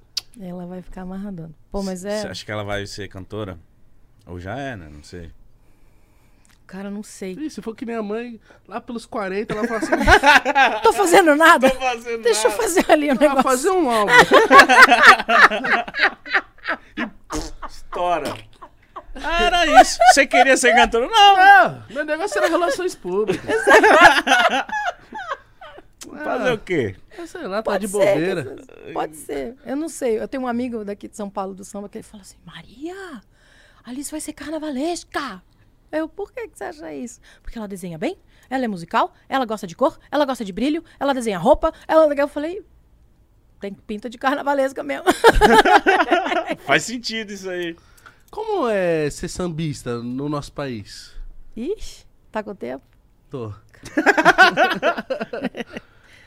É, Eu imagino que não deve ser tão fácil. Não, não é tão fácil, mas não é por causa dos sambistas, né? É por causa do entorno, né? Do que vem de fora. Que, é, embora isso, o que eu vou falar, falarei como uma mulher branca, né? No, no meio, o samba é a, a raiz é é, é, é África, né? É, são os escravizados, é o terreiro da macumba, né? É o terreiro do candomblé. Então vem permeado de todos os preconceitos possíveis e imagináveis, né? Ah, não é música mesmo. Ah, não é. O mau humor que tem comigo, que existe comigo porque eu porque eu sou sambista, eu me considero sambista, os sambistas me consideram sambistas. Mas e MPB? Quando? Na música popular brasileira, se não é o samba, eu não sei o que é. Então, Verdade. eu, eu tinha, eu tenho isso em mente, né? Porque a galera fala assim, não, MPB. Por que você não canta MPB? Caetano, Gil e tal. Eu falo assim, mas MPB não é o que se torna popular? É que, é que era, né? E aí eu acho que com o passar. Nossa, eu vou apanhar tanto amanhã, não quero nem ver. Que eu acho que com o passar do tempo, a MPB ficou elitista, né? Virou elite, virou música de elite. A arte é entendida a partir de um olhar europeu? Então, o que está mais próximo disso é que é entendido como arte. O samba não é arte, vai, gente. Peraí, vai. Peraí, vai. Não, não fode, né? É óbvio Fica que essa é, coisa, mas saca? não se considera, Não, né? não, eu tô sendo sarcástica. Óbvio. Atenção, sarcasmo. Uá, uá, uá. Pisca a lanterna. Lanterna, tinha que ter um negócio assim, sarcasmo. e, eu, e eu venho. Eu venho Deixa um negócio Saca. brifado aí. sarcasmo. Eu fico muito nessa, nesse discurso de atenção. O samba não é churrasquinho no domingo à tarde com cerveja na mão, saca? Nem só pela história, mas pela qualidade harmônica, melódica, poética. Não vem com essa, assim, sabe? O samba é resistência pura, o samba é política, né? É, eu canto, eu, eu dou umas cutucadas, né? No, no Samba da Maria eu canto, eu apresentei no, no Rock in Rio também. Eu canto um samba de João Bosco, que é o de Blanc, né? Com Lovino. Só que eu emendo com um fundo de quintal. Com o show tem que continuar. Então tem um negócio assim de tipo, tá vendo que não tem tanta diferença assim? É só um mal, é só uma má vontade, né? E quando me perguntam como é esse o que, que é isso, né? Falo, o desafio enquanto enquanto cantora para mim tá no samba. Muito, eu sinto muito mais. é, você pega uma música de Arlindo Cruz, por exemplo, a extensão da melodia, que vai de um grave muito grave a um agudo muito agudo, não- eu, não, eu não acho isso mais na MPB. É, acho na MPB da década de 70, tá? Tô falando em termos gerais. Ai, meu Deus, eu vou apanhar tanto amanhã. Mas é, é mais em termos gerais mesmo, sabe? E de relevância, de... Isso, isso é uma coisa, assim, que... é, esses meus amigos aqui de São Paulo, os, os pretos, do Quintal dos Pretos, conhecem os qui- quintal, vocês conhecem o Quintal dos Pretos? Esse eu não. eu Porra, não eu conheço. preciso levar vocês lá, mano. Por Quando você quiser. Pelo amor, é- é o primeiro domingo do mês, é só uma vez por mês que tem. Mas coisa aí boa. é o. Mano, Tem cerveja? muita. Tem mulher bonita? Muita. Tô lá. É, não. Tô mentindo? Tem mulher bonita? Tem mulher bonita. Aí, ó. E homens bonitos também. Vamos Muitos junto. homens bonitos. Eu olho e falo, Jesus! Você toca lá? Você toca lá? Aí sim. Então é sua obrigação me levar agora. Uhum, uhum. E é. E eles, e eles. Uma vez a gente conversa muito sobre isso, né? Sobre o samba, sobre a história, sobre ser sambista. Até de Richa Rio São Paulo, a gente conversa bastante e tal. E eles estavam falando, pô, os caras falam. O pessoal vem falando, ah, vai cantar samba porque é fácil. Fácil onde? Fácil. Exatamente. Fácil onde? Não só pela questão musical, mas pela questão do preconceito mesmo. E ele fala pra mim, Maria, pô, a pandemia veio e te fudeu de, de, de Verde e dívida. amarelo. Grava um disco de MPB, cara. Grava um disco de MPB, ganha rios de dinheiro e pronto, volta pro samba. Eu falo, não dá, mano. Não é pra mim esse negócio, não. Porque tem, tem uma série desses preconceitos, né? Esses preconceitos que, que permeiam, então é um desafio enorme, assim. E aí, assim, tô montando, ah, montei o show de samba, a turnê de samba. É, Amor e Música, por exemplo, que veio antes, foi o último disco que eu lancei, 2018. Bicho, pra botar um cenário lindo, uma luz linda, contratante, eu chego a ouvir, não, mas ninguém presta atenção, não. Porque existe esse entendimento de que é aqui, que o povo não vai nem virar para o palco. Então, eu tenho como obrigação, da mesma forma que eu montei um show com a luz, com o cenário, com o equipamento, com uma banda, tá, tá, tá, tá, tá, para lançar o Maria Rita, eu faço a mesma coisa para lançar o Amor e Música. É samba. Pô, e Então- o contratante virando pra você falando isso deve ferir tanto assim, tipo, você fala, puta. Fere em muitos níveis, assim, fere em, muitas camadas, né? E aí eu dou risada e falo, vamos ver hoje à noite. E Veremos. Quando ele vê, Eu volto. mais aí caro. eu volto. Nem sempre. Estamos tentando isso aí, né? Mas o, o samba no Brasil, como que tá esse, o, o momento do samba?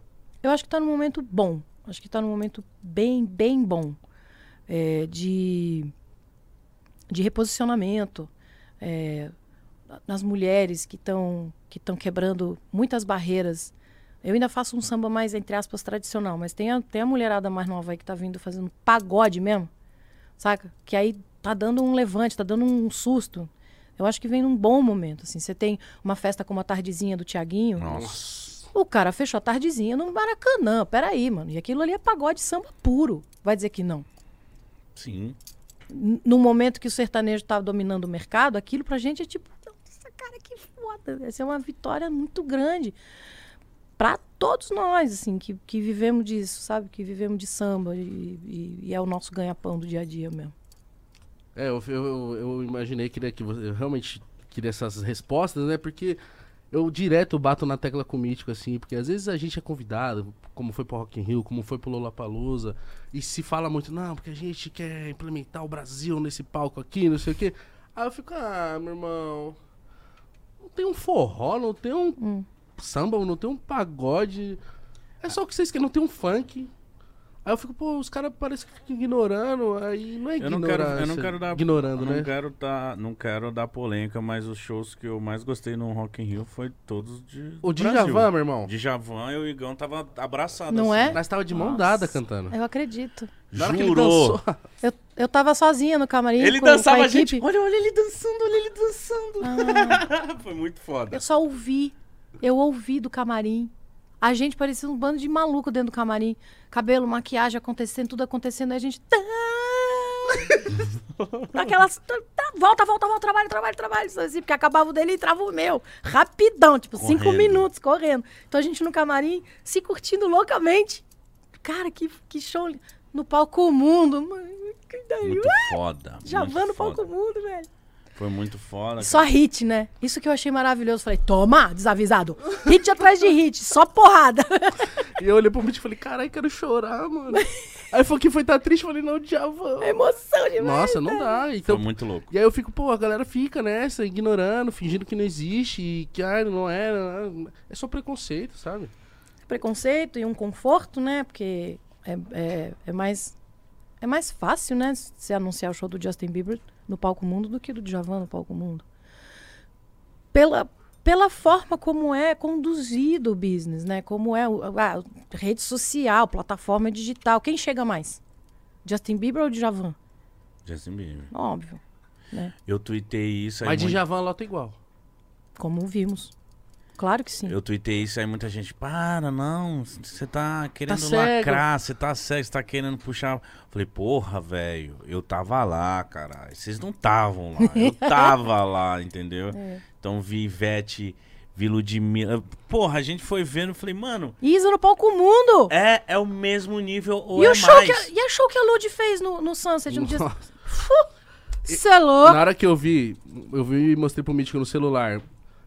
Todo mundo foi pro Sunset e aí tinha imagens do palco mundo sendo varrido. Tipo assim, onde tava o palco mundo. A galera aproveitou pra limpar. Eu falei, Mítico, não tem ninguém lá. Pro show da, da Lud? Aham. Uhum. O fosso da Ludmilla não dava pra andar. Tanto é que a É, gente foi fazer xixi e não Não voltou. voltou. Porque não dava. Verdade. Caraca, que maravilhoso. Que maravilhoso. É, Eu vi de casa. Bicho, eu eu fiquei muito feliz, assim, de, de ver como ela tava, com a entrega, mano. O investimento que ela fez ali, saca? Emocional, de tempo, uma puta banda, um po- porra, tudo direito, saca? Tudo lindo. Quando ela pintou com ela e os bailarinos todos com a, com, a, com a bandeira do Brasil, bandeira do Brasil no LED, a roupa toda, camisa do Brasil, eu falei, nossa, Lud, me arrepia só de lembrar. Eu falei, a Lud arrebentou. Arrebentou. Acho que esse ano, falando especificamente de, de Rock in Rio, eu acho que é, eles tomaram uma atitude, eles tomaram uma decisão em algum momento lá de tipo, vamos dar uma colher de chá, vamos ver o que acontece. e viram. E viram que a, a, a gana e a vontade que a gente aqui tem de fazer, não de- como, fa como falam nas redes sociais, né? Não prometemos nada, entregamos muito mais que tudo, mano. Verdade. Foi tipo surreal. Show da Iso, show da, show da Lud, modéstia à parte, eu lá. Seu, todos. Depois do. Depois, o show do Criolo também foi. hum, foi, foi forte também. Tinha uma parada. Emicida e tal. É. O do homicídio eu acabei que não assisti. É, nem, nem de casa eu não consegui assistir porque tava trabalhando no meu. Mas o show do Racionais, eu falei, que que é isso, cara? Olha, olha o que a gente é capaz de fazer, entendeu? Então acho que eu imagino que daqui pra frente esses festivais enormes e o lance, eu acho que é o um, um diferencial que tem o Rock in Rio é que é um festival nosso. De tamanho dos gringos, tamanho dos festival gringo, mas é nosso. É feito, nascido, criado, entendido, compreendido pra gente, não pra cá, a partir daqui. Uhum. Eu acho que eu acho que foi um foi um, um festival histórico assim que a gente vai ver algumas mudanças no Rock in Rio a partir de agora. Tomara. Também acho. Tomara. Também Tomara. acho. Eu vejo você conversando com a gente, você citou muito o Rio de Janeiro. Você passou um bom tempo lá? Eu ainda moro lá. Eu, na verdade, eu fico mais pra cá porque Mas o sim, IPTU é lá. É, porque a pequena tá lá, né? O, o CEP. A criança estuda onde? A criança estuda no Rio de Janeiro. Então é lá que Então eu é moro. que você mora. E o, esse tempo que você passou no Rio de Janeiro, que você passa lá, Hum. é, é importante demais pra sua arte, porque eu vejo que o Rio de Janeiro é um lugar diferente do Brasil de todos, assim, sabe? É, Principalmente pro samba. principalmente pro samba. É porque eu, eu não sei dizer se é, a, se é a questão geográfica, que tudo no Rio é mais apertadinho, sabe? É mais, tudo muito próximo. 15 minutos eu tô na Portela. 15 minutos não, mas 40 minutos eu na Portela, 25 minutos eu tô na, na- no Salgueiro. E os meninos, tudo que, do- dos morros, das comunidades, tudo tão logo ali na minha casa também. Chega, a gente troca, troca. Eu não sei se tem um pouco a ver com essa, com essa proximidade de tudo e todos nesse sentido, né? É, ou se é histórico mesmo, que, ou se é uma conjunção dos dois, porque não é nada, não é nada. Rio de Janeiro foi a capital do país, então tudo era muito Tá lá, né? Era tudo injetado lá, os investimentos, os dinheiros, os- as gravadoras, os estúdios de televisão, tava tudo muito lá, né? Ah, eu acho que o Rio de Janeiro também, por ser feio do jeito que ele é. É uma coisa um Influencia- pouco desagradável. É, é ruim, né? Um pouco influencia chato acordar e ver muito. aquele céu, ai. pertinho da praia. Tanto é que quando eu vou pro, com o Mítico lá, a gente é sedentário no nível menos 6. Que isso? Tô mentindo? Oito. tá, é oito. Quando a gente vai pro Rio de Janeiro, eu falo assim, mano, Dá vontade de viver aqui, vamos né? viver. Vontade de fazer umas doideiras aqui no Rio de Janeiro, é E, a- e as doideiras que dá vontade é tomar água de coco, né? Ir pra praia. Tomar um Nossa, sol. que pegar um sol. rebeldia, mano. Credo, Você viu? Aqui em São. Paulo não tem, não tem esses amigos que falam, "Ô, vamos pegar um sol hoje? Não tem. Lá no Rio tem, ô, mano. O cara fala, se pegar um- liga, meu. Que esporte de sol, mano. Vamos, vamos, vamos, sei lá o que. Vamos ali no. Não Vamos sei. fazer dinheiro, brother. Vamos no em Ibirapuera, meu. Vamos no Ibirapuera. O máximo é esse. O máximo é Ibirapuera. Lá no Rio é tipo, vamos pegar uma praiazinha, mano. Olha que alegria que lá. Então lá deve ser uma, um ambiente de inspiração muito Diferente, com o certeza. Rio de Janeiro. Com certeza. bom. Você É, foi pra lá, você... por que, que você foi pra lá? Eu, eu fui por causa do trabalho também. Porque eu, eu, eu ia pra lá, ia jantar, fazer reunião chata, sei lá, advogado, não sei. Ia fazer uma reunião chata, qualquer coisa. Aí eu tinha um diretor da Globo lá que lembra, vê tal. Aí, aí tu vira ali na esquina, tu tromba com outro, com um artista, com um Lá é muito compositor. assim, é, né? é, pelo menos era, hoje em dia menos. Hoje em dia tá menos, mas teve, tinha muito isso. Eu me mudei pra lá em 2007. Nossa, faz É tempo. muito, muito tempo. E, e você tem casa aqui e lá? Fica, aqui, fica Não, nessa a- ponte. Ah, não, aqui eu fico de favor na- no, no- no sofá dos amigos. Minha casa mesmo é lá. Vem pra cá, faz uma. Mano, porque aqui também é, é muito bom, né? Pra É. trabalho. É, é a mesma coisa que você falou que o Rio era antigamente, Hum. hoje aqui é. É, hoje é isso, Hoje é aqui, aqui é exatamente. aqui, né? e, a e as mudanças do mercado, plata- as plataformas digitais estão todas aqui. Os YouTube da vida, os Google da vida, tá tudo aqui. Spotify. A ga- A galera tá aqui. As reuniões chatas ficou aqui agora. Chata, mas a gente adora. É não isso. é? Eu De bobo nós não tem nada. Nada, Não. nada, nada, Mas é, nada. é um pouco isso, eu acho. Eu concordo. Eu concordo. Eu fico meio lá, meio cá por isso. E, e lá, cara, que saudades do Rio de Janeiro, hein, cara? Eu vou a hora que você quiser. Na hora que você olhar pra mim e me der a mão, falar, vamos, eu vou. Você vê como que é São Paulo? Tá chovendo, hoje tá relampeando. Foi frio. Tá frio. Ontem tava frio mais ainda. Eu quase chorei de frio. A gente tava. Quase É chorei. muito frio, Quase né? chorei. Eu São Paulo tá muito frio, frio. mano. A gente, vim, a gente chegou de viagem ontem, tava no Catar. Que o Catar Uhum, é, parece um forno. eu É imagino. verdade. Eu imagino. E aí, na hora que a gente chegou aqui, mas tava triste o clima. Tava cinzento. Chovendo, frio pra caramba. Eu falei, nossa. Nossa, voltamos, voltamos. Mas você tava falando do Rock in Rio, de shows. Tem shows que marcaram sua vida? Tem uns shows especiais pra você que você lembra que você fala, nossa, esse show aqui, porra, eu fui foda, o, o povo foi foda, foi muito foda. Esse eu fui foda. Maravilhoso. esse eu arrasei. Nossa, esse aqui eu Desculpem vocês, mas esse eu arrasei. dei- Esse aqui eu botei pra fuder. Exatamente. Ah, tem alguns. Graças a Deus. Eu tenho ah, ah, o, o Réveillon na Paulista que eu fiz uma vez. Pra quantas pessoas? Mano, era milhão. E me botaram no horário assim que, tipo, a contagem regressiva era em seguida, assim. Tipo, Nossa! eu tremi do início ao fim e eu não conseguia dormir nunca mais. Era cinco da manhã, eu tava batendo na porta de padaria. Eu tô com fome. Tipo, tá, a padaria tava, tipo, padaria aberta 24 horas, graças a Deus. Esses dias aqui em São Paulo, né? Só aqui. Ô, falta que faz isso. É, e eu batendo, eu, e eu entrando, fazendo um escândalo dentro do carro, porque eu não consegui. Eu fiquei numa agitação Euforia. euforia total. E era e eu me, que eu mais me lembro. que lembrança mais doida. Eu olhava assim, e aí eu vi os sinais da Paulista. Verde. Aí ia ficando verde, verde. É porque elas são sincronizados, né? Uhum. Mas era um sem fim, porque vem aquele mar de gente e as luzinhas verde, verde, verde. Eu falava, nossa, que coisa. Olha que hoje um dia foi minha cabeça. No meio de um show, a pessoa tá prestando Você atenção no semáforo, vá. Louca. Mas esse, esse me marcou muito. Esse marcou bastante. Esse último do Rock in Rio, eu tô ainda digerindo. O que eu fiz há alguns anos no, no Rock in Rio, que eu inventei de cantar Ella Fitzgerald no palco do Sunset também. Vai uma pessoa numa boa da cabeça. Por quê? Eu não sei quem é pior. Eu que tenho a ideia ou o tio do Rock in Rio que fala, Que vai! Vambora. Arrasa, bora! O Zé Ricardo é um doido, né? Não sei quem é pior. Eu falo pra ele, "Tá, não bate bem, né, tio? Ele fala, "Ah, você é ótima, né? Você é centradinha.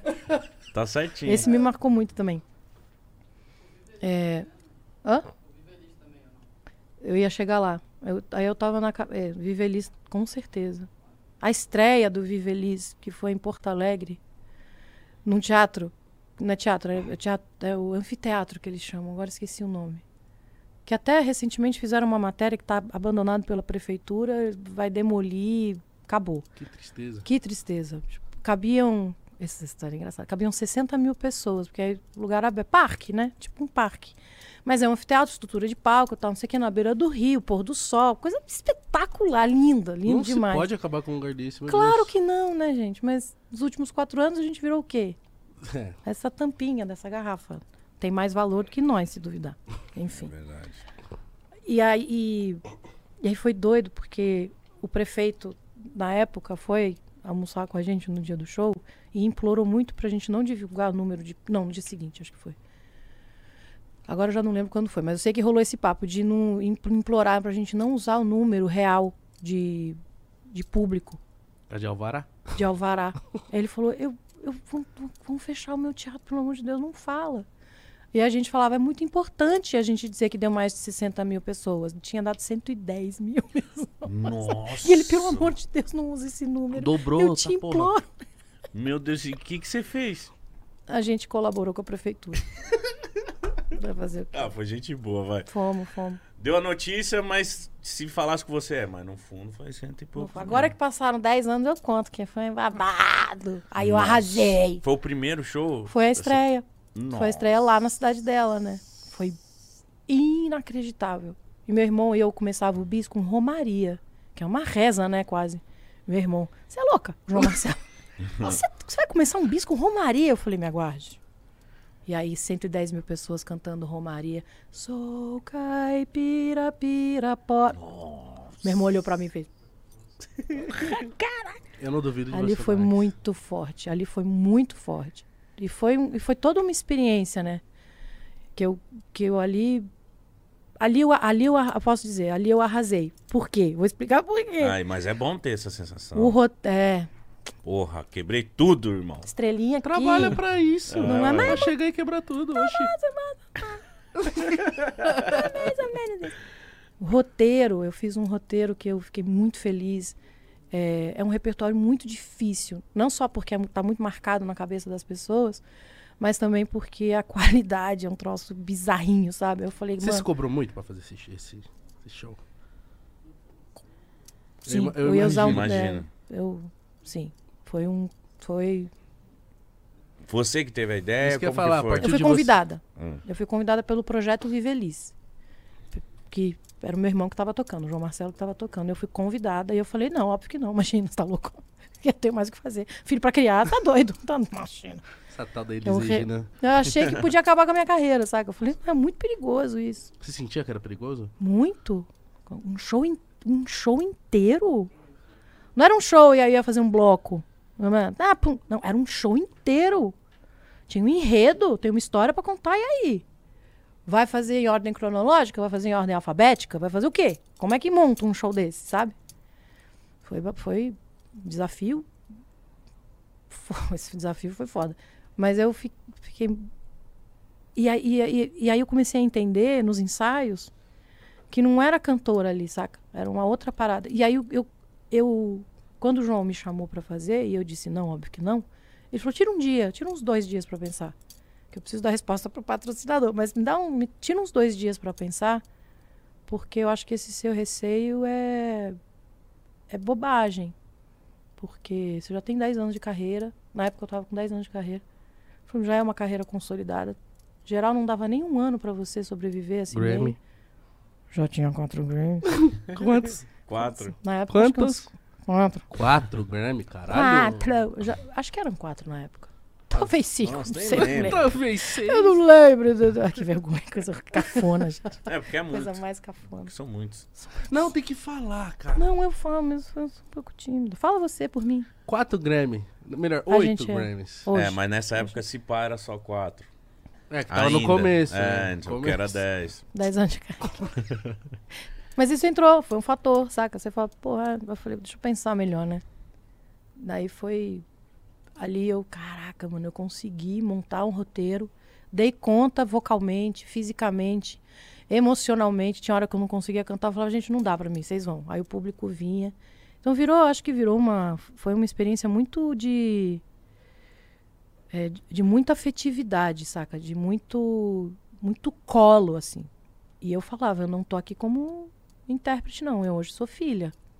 Então, vocês me Pega leve. Pega, leve, segura o colo, dá a mãozinha pra tia. Foi muito, foi muito, realmente foi muito inesquecível. Você sentiu uma parada espiritual diferente nesse show? Sentia. Sentia.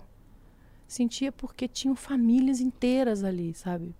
Avós e, av- e netos, e pais, e filhos, e netos. Então tinha uma. Tinha uma parada s- de. de porra. Ah, que bonitinho. Eu sou durona, nem vem. é verdade. Vocês não estão falando que eu sou durona. Você é. Mas, mas e teve essa coisa de trazê-la de volta, sabe? Assim, de uma, de uma forma outra. Assim, e, e, e começar a ouvir meu filho falar vovó, porque virou uma frequência dentro de casa, né? Eu não usava a imagem dela no show, não tinha. Só na primeira música tinha uma- um, um trechinho da fala que ela falava no trecho original da música, então Uhum. eu botei, então eu cantei no tom dela para entrar no tom dela, para tá, tá toda, é a única coisa que era disparada eletronicamente e tal. Mas era foi esse esse foi um que inesquecível assim. Tem, tem alguns vários, mas essa estreia em Porto Alegre desse show especificamente foi forte. E não podia ser outra pessoa, né? É, não. Tinha que ser a tal da Maria Rita. Aquela lá chata. Eu não daria conta. Mas nem por um caralho. Você não daria conta de muita coisa, Igor. Imagina isso aí, meu Mas eu irmão. tenho meu valor até. É, lógico. Certamente. Claro, você também, né? Mas, Obviamente. ah, meu irmão, meu irmão, você é. Não, você. Não. Que, porra, tem todo um lance de, tipo assim, de ser. Além do ótimo tecnicamente, e ser tua mãe, né? Sim. Nossa, que arregaço. Como que foi? Você ficou uma turnê? Como que foi? Foi uma turnê? Eram, eram para ser cinco shows. E aí. Acabei tendo que abrir, porque foram cinco capitais. Acabei tendo que abrir a turnê depois. Já grávida, não estava nos planos. é, a turnê não estava no plano. A gravidez estava, mas a. E, aí eu- e ainda teve esse adendo, né?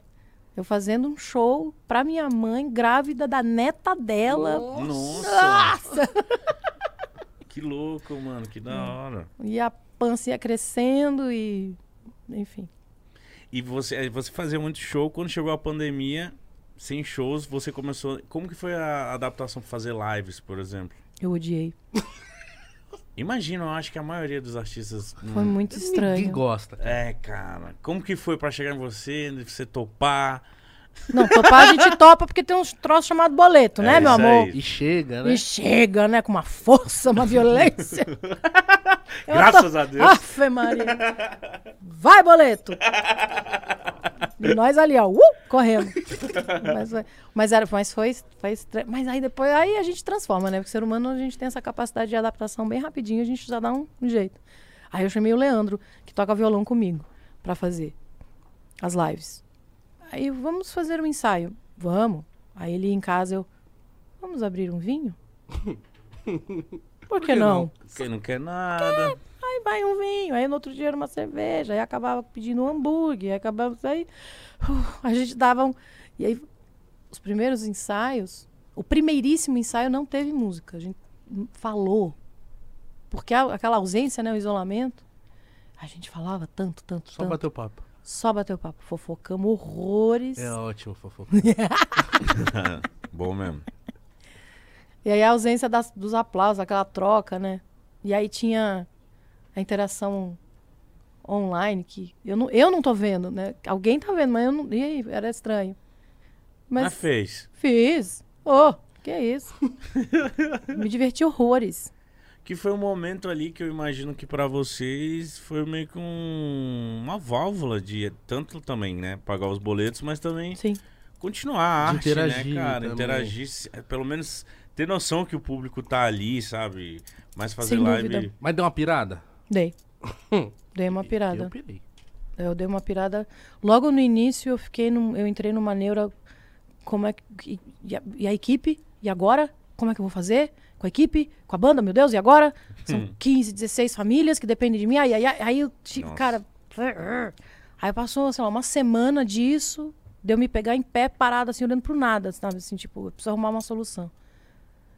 Aí eu tive que ter essa conversa comigo mesmo, tipo, não foi uma decisão errada que eu tomei de carreira. Eu não gravei um disco que deu errado e tô sem trabalho.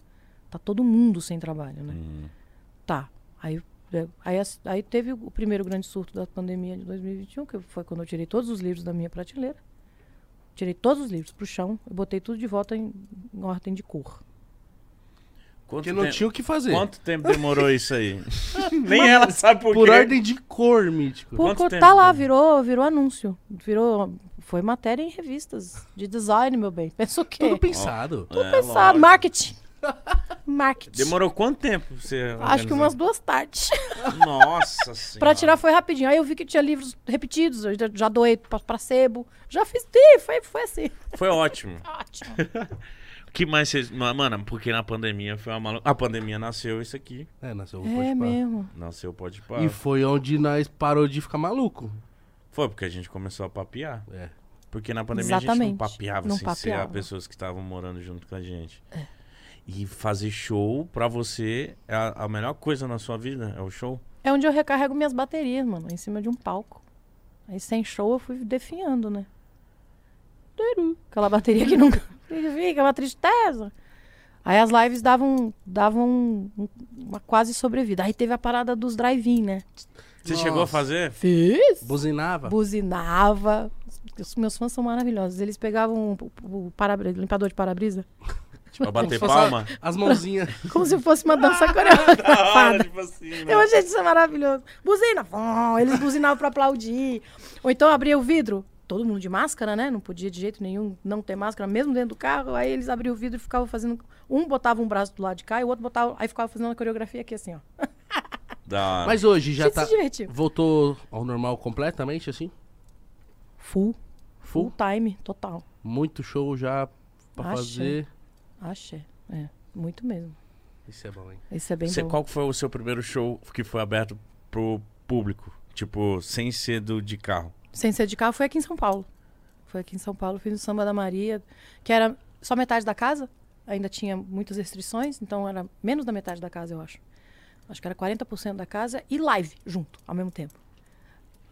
E aí, cara, a sensação que eu tinha era que a gente no palco e o público iam explodir. Era, um, era uma fissura, a única palavra que eu consigo achar, que era um. Sabe assim, tipo, tamo aqui, Tô sabe? viva! Tô viva, tamo aqui, música, ouvindo música. E aí que você vê como música, cultura em geral, mexe com as pessoas mesmo, né? Mexe fisicamente, assim. O olhar das pessoas, tipo, sugando aquilo. sabe? Foi um negócio muito forte pra mim, assim, de, de ver. Mas foi, aqui- foi aqui em São Paulo. Eu lembro nessas pandemias. Na, nessas pandemias. Na, na, na época da pandemia, eu assisti as lives. Meu irmão, eu começava a beber sozinho. Eu nunca fui de beber sozinho. É mesmo, teve essa, Teve. essa parada, né? De ficar, tirar um sábado pra ficar em casa, pra tomar uma, pra ficar no sofá. Ah, nesse caso, a pandemia tá persistindo lá em casa, então.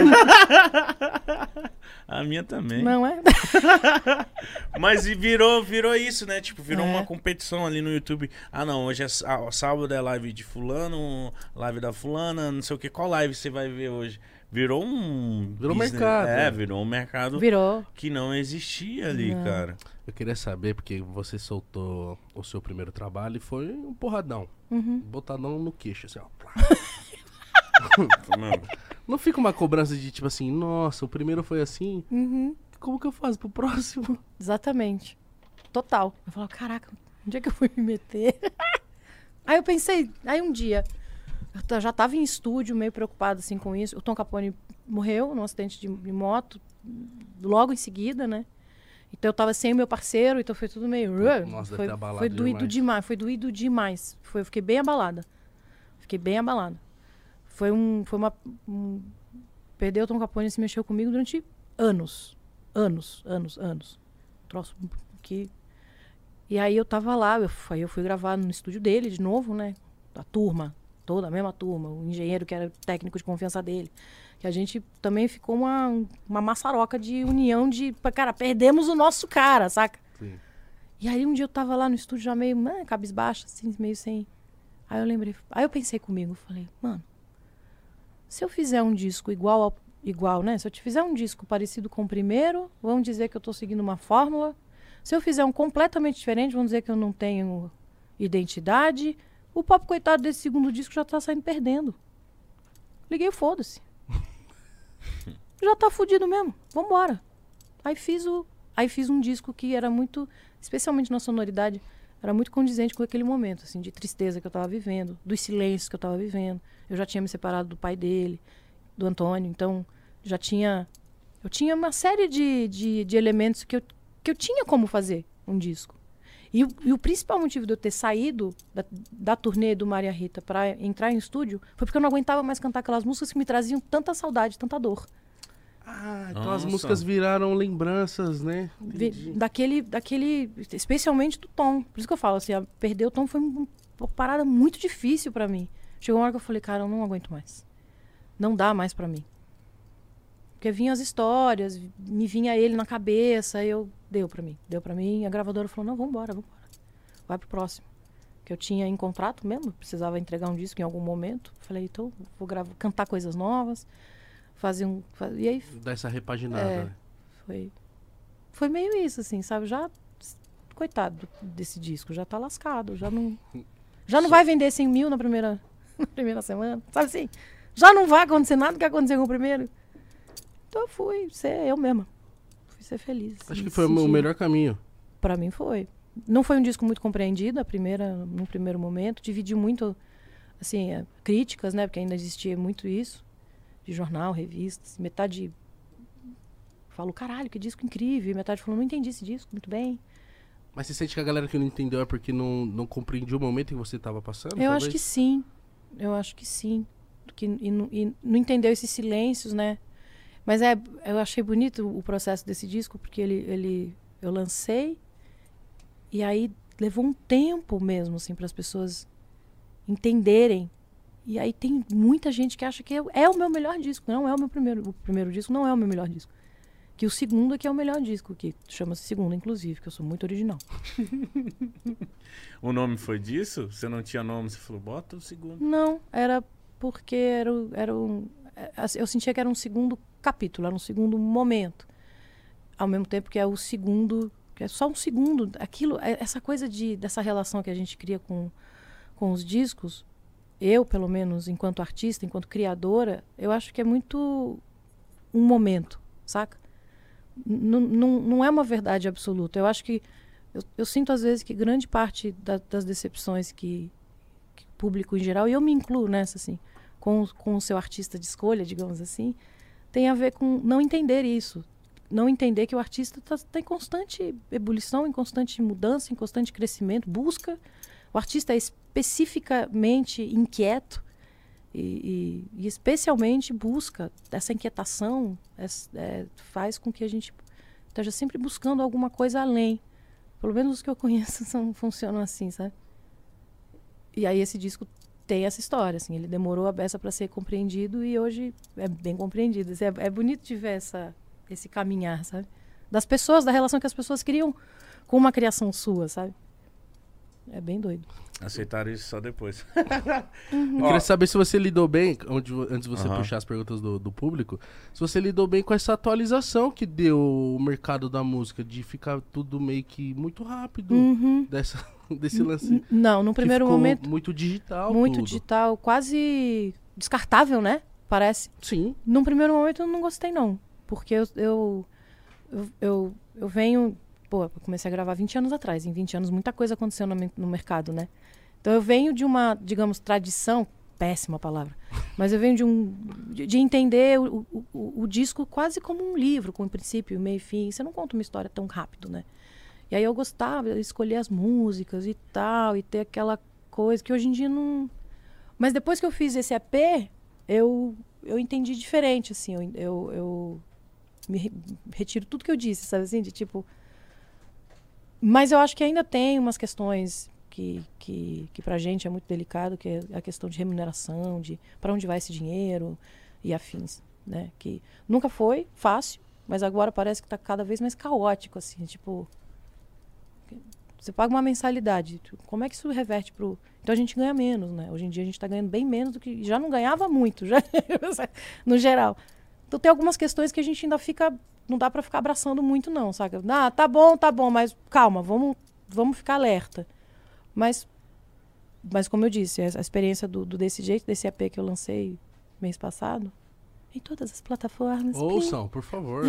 Ouçam muito. Me, eu, eu retiro tem... várias. Essa rapidez, assim, a, o, o tempo que tem que durar, que tem que ser curto, tá? Não sei o que. Não, eu achei que fosse me incomodar muito mais criar a partir dessa obrigação, sabe? Sim. Dessa limitação. Mas não. Não. Achei que é funcionou que legal. Que, pô, a gente, a gente, sente que antes, né?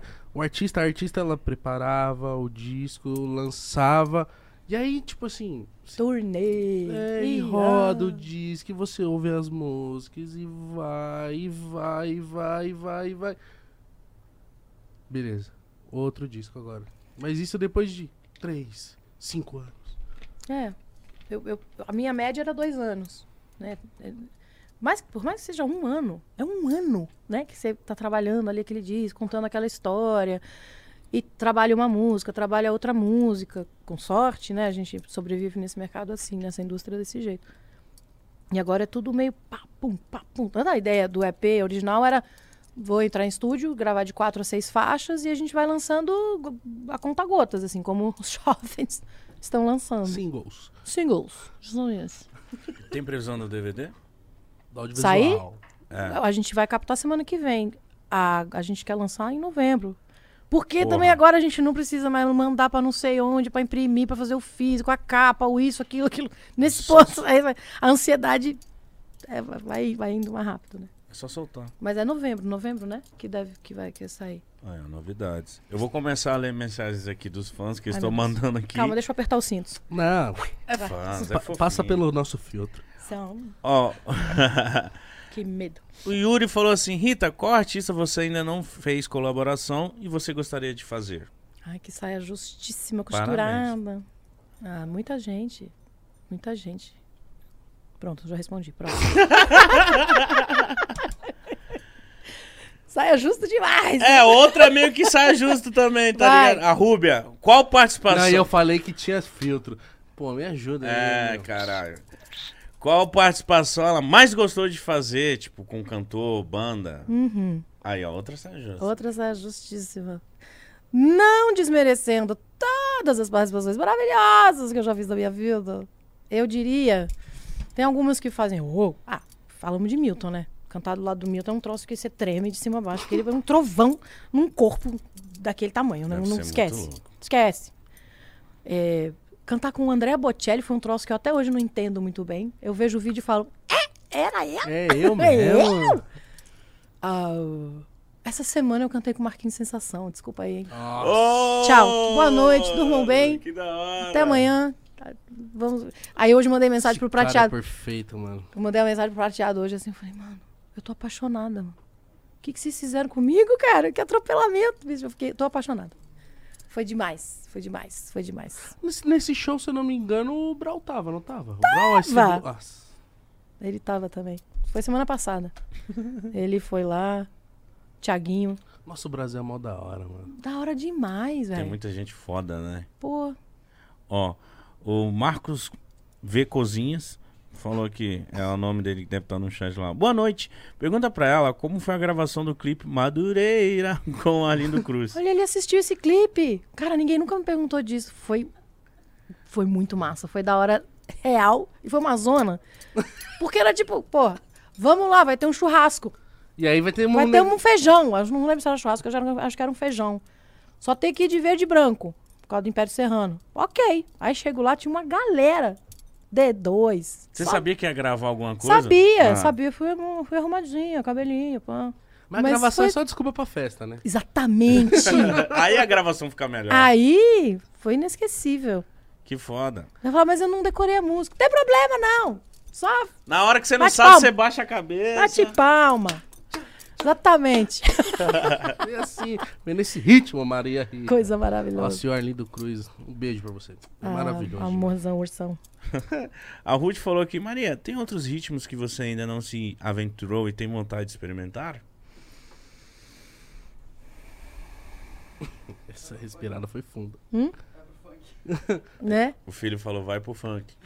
Você ia gostar disso, meu filho? Não, acho que na cara dele, não, acho que não. O que, que tem, mano? Minha mãe, né? Ah, mãe. A mãe dos outros tudo bem, mas a minha não. É, lógico que está bem. Qualquer Você um, acho que- acha? Qualquer um. Ele quer falou alguma que coisa, ele quer aquela cerveja que eu Ele falei que ele não ia ter. Ele tá quer. tentando ele pegar a quer cerveja. dinheiro. Entendeu? Ele quer dinheiro. Mas aí ele vai falar com você. pra, pra investir, usar o seu cupom. Que vem comigo. Nossa, eu não ia querer que ele saísse comigo. Não. Não, não Pensei mesmo. melhor. Não mesmo. Não. Não, não. Ela não precisa saber. Ele Que falou. isso, meu irmão? Eu não falo que isso. Calma. Jamais farei isso com você. Preciso do telefone da sua mãe. Gostaria do telefone da sua mãe agora. Isso é muito coisa de mãe. Precisa do telefone da sua mãe. Nossa, e minha mãe é outro trovão. Nossa, mãe, é mãe desse aqui. Ah, que, que eu ainda não fiz? É. Ai, velho, porra. Ah, que eu tô com a Eu-. Botelho. Eu tenho. Não, mas, porra.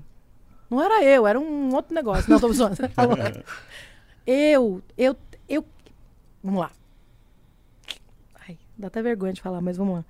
Quando eu morei lá, nas gringas, né? Principalmente quando eu fui estudar, fazer faculdade, eu bebia muito da fonte do hip hop, do RB e pá. Então essa é uma parada que eu. que muita gente me pede, os meus amigos daqui de São Nossa, Paulo. É, muita gente pede porque eu tô sempre ouvindo, e aí eu boto no Instagram, né? Que eu tô ouvindo, sei lá, de Badu, Maxwell, D'Angelo. Eu ouvia, mas muito, não era pouco, não. Muito! E aí os meus, meus irmãos daqui de São Paulo falaram assim, aí, mano, vai contar esse negócio não. Faz esse negócio acontecer aí, ó. Aí Quem sabe, Mas será? tem a vontadezinha? tem uma vontadezinha. É que eu tenho. mas a vergonha ainda é maior que a vontade. Então Ah. eu já chego lá. Mas existe uma possibilidade de rolar. Por que não? Aí, ó. Por que não? Faça. Já canto com os rap, os, os rapeiros tudo me chamam, eu vou lá e aí, quem sabe, né? Tá aí, ó, vai desenrolando o negócio. E você manja, você deve manjar muito. Você fica escutando, Eu uma fico hora manja. escutando. Uma hora manja, né? Uma hora dá bom. Uma hora dá bom. Faça isso. Acho que tem mais É. uma aí, Mítico.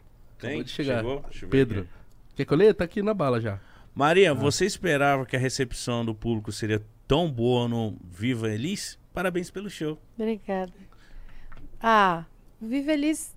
Eu acho que eu entrei no Vivelis com, com esse astral de, de, de uma filha cuidando da mãe, saca?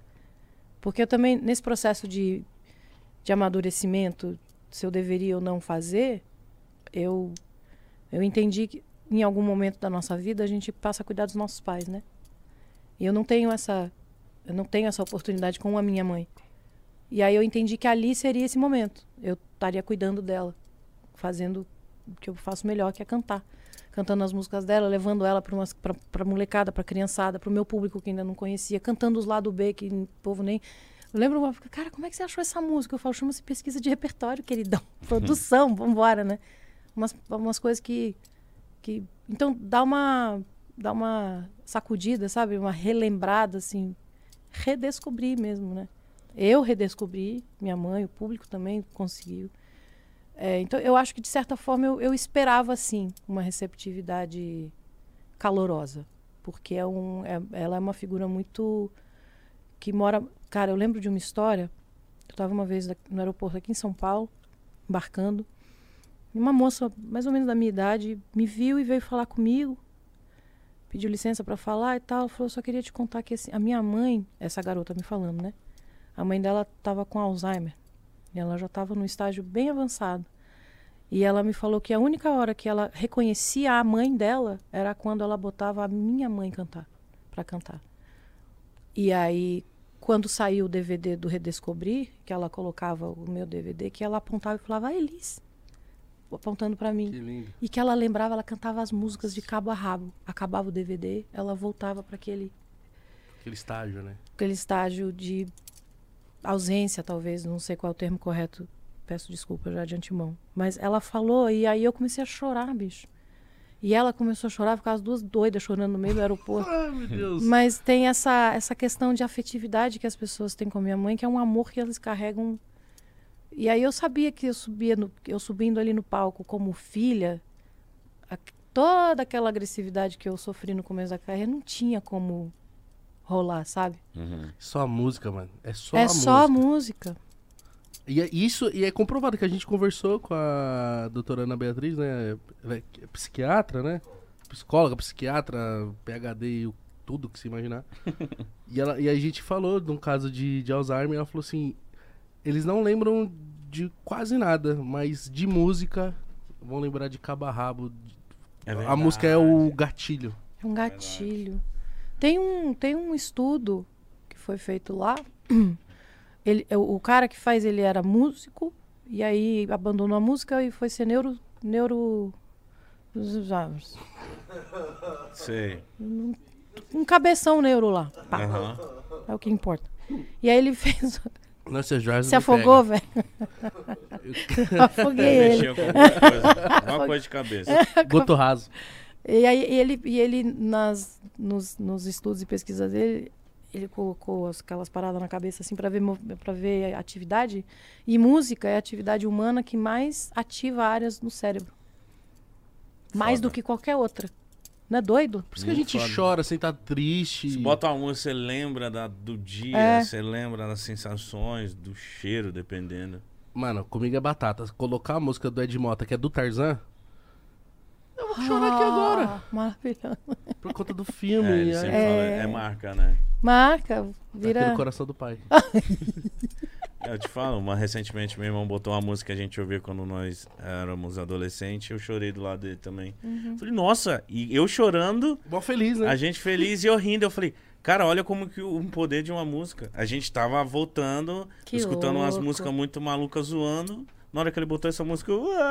Gente, que doido. Aí eu falei, porra, só foi escutar uma música. Eu comecei a chorar. Nunca aconteceu isso na minha vida. Tipo, de, de do nada colocar um som e você mudar. Mas você se acabou de chorar. Acab... Sim. E eu falei, e eu, mesmo chorando e agradecendo, eu falei, pô, que legal, cara. Olha onde a música consegue tocar na gente, é. né? Porra, muito foda. Mamá, de verdade.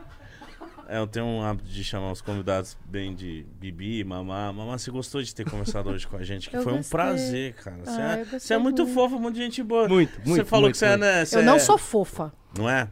Eu sou. O que, que meu filho Amorosa. falou que eu sou? Durão? Eu sou durona? Você é durona. Eu sou durona. Não vem com esse assunto de fofo. Desmistificamos isso hoje. É, é, atrás dessa casca ele teve uma fofura gigantesca, mano. Muito obrigado, de verdade. Cara, você gostou? Muito. Achei que ia durar mais. Até já acabou? Já Você acha que durou quanto? Você acha que durou quanto?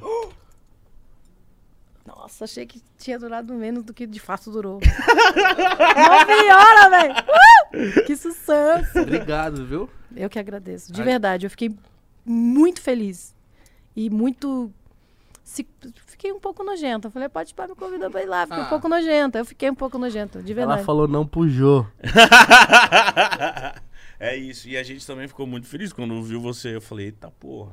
Nossa, Muito foi massa. mítico. Obrigada. Será que nós vamos ter ideia pra trocar? Ideia. Não sei nem falar. Ideia. Será que a gente vai ter ideia pra De trocar que com só a gente não sei. É. Mas Eu acho que tem mais ideia ainda que a gente que, que dá pra trocar. Você gente achou vai que se eu, eu- que eu sou. reencontrar. Vai, tem certeza. a gente vai se reencontrar. E você pode Vai. voltar aqui quantas vezes você quiser, quando quiser. Muito obrigada. Você também. Convidadíssimo. Mike. Se vocês quiserem precisar de um estagiário, É? tô oferecendo. Ah, é?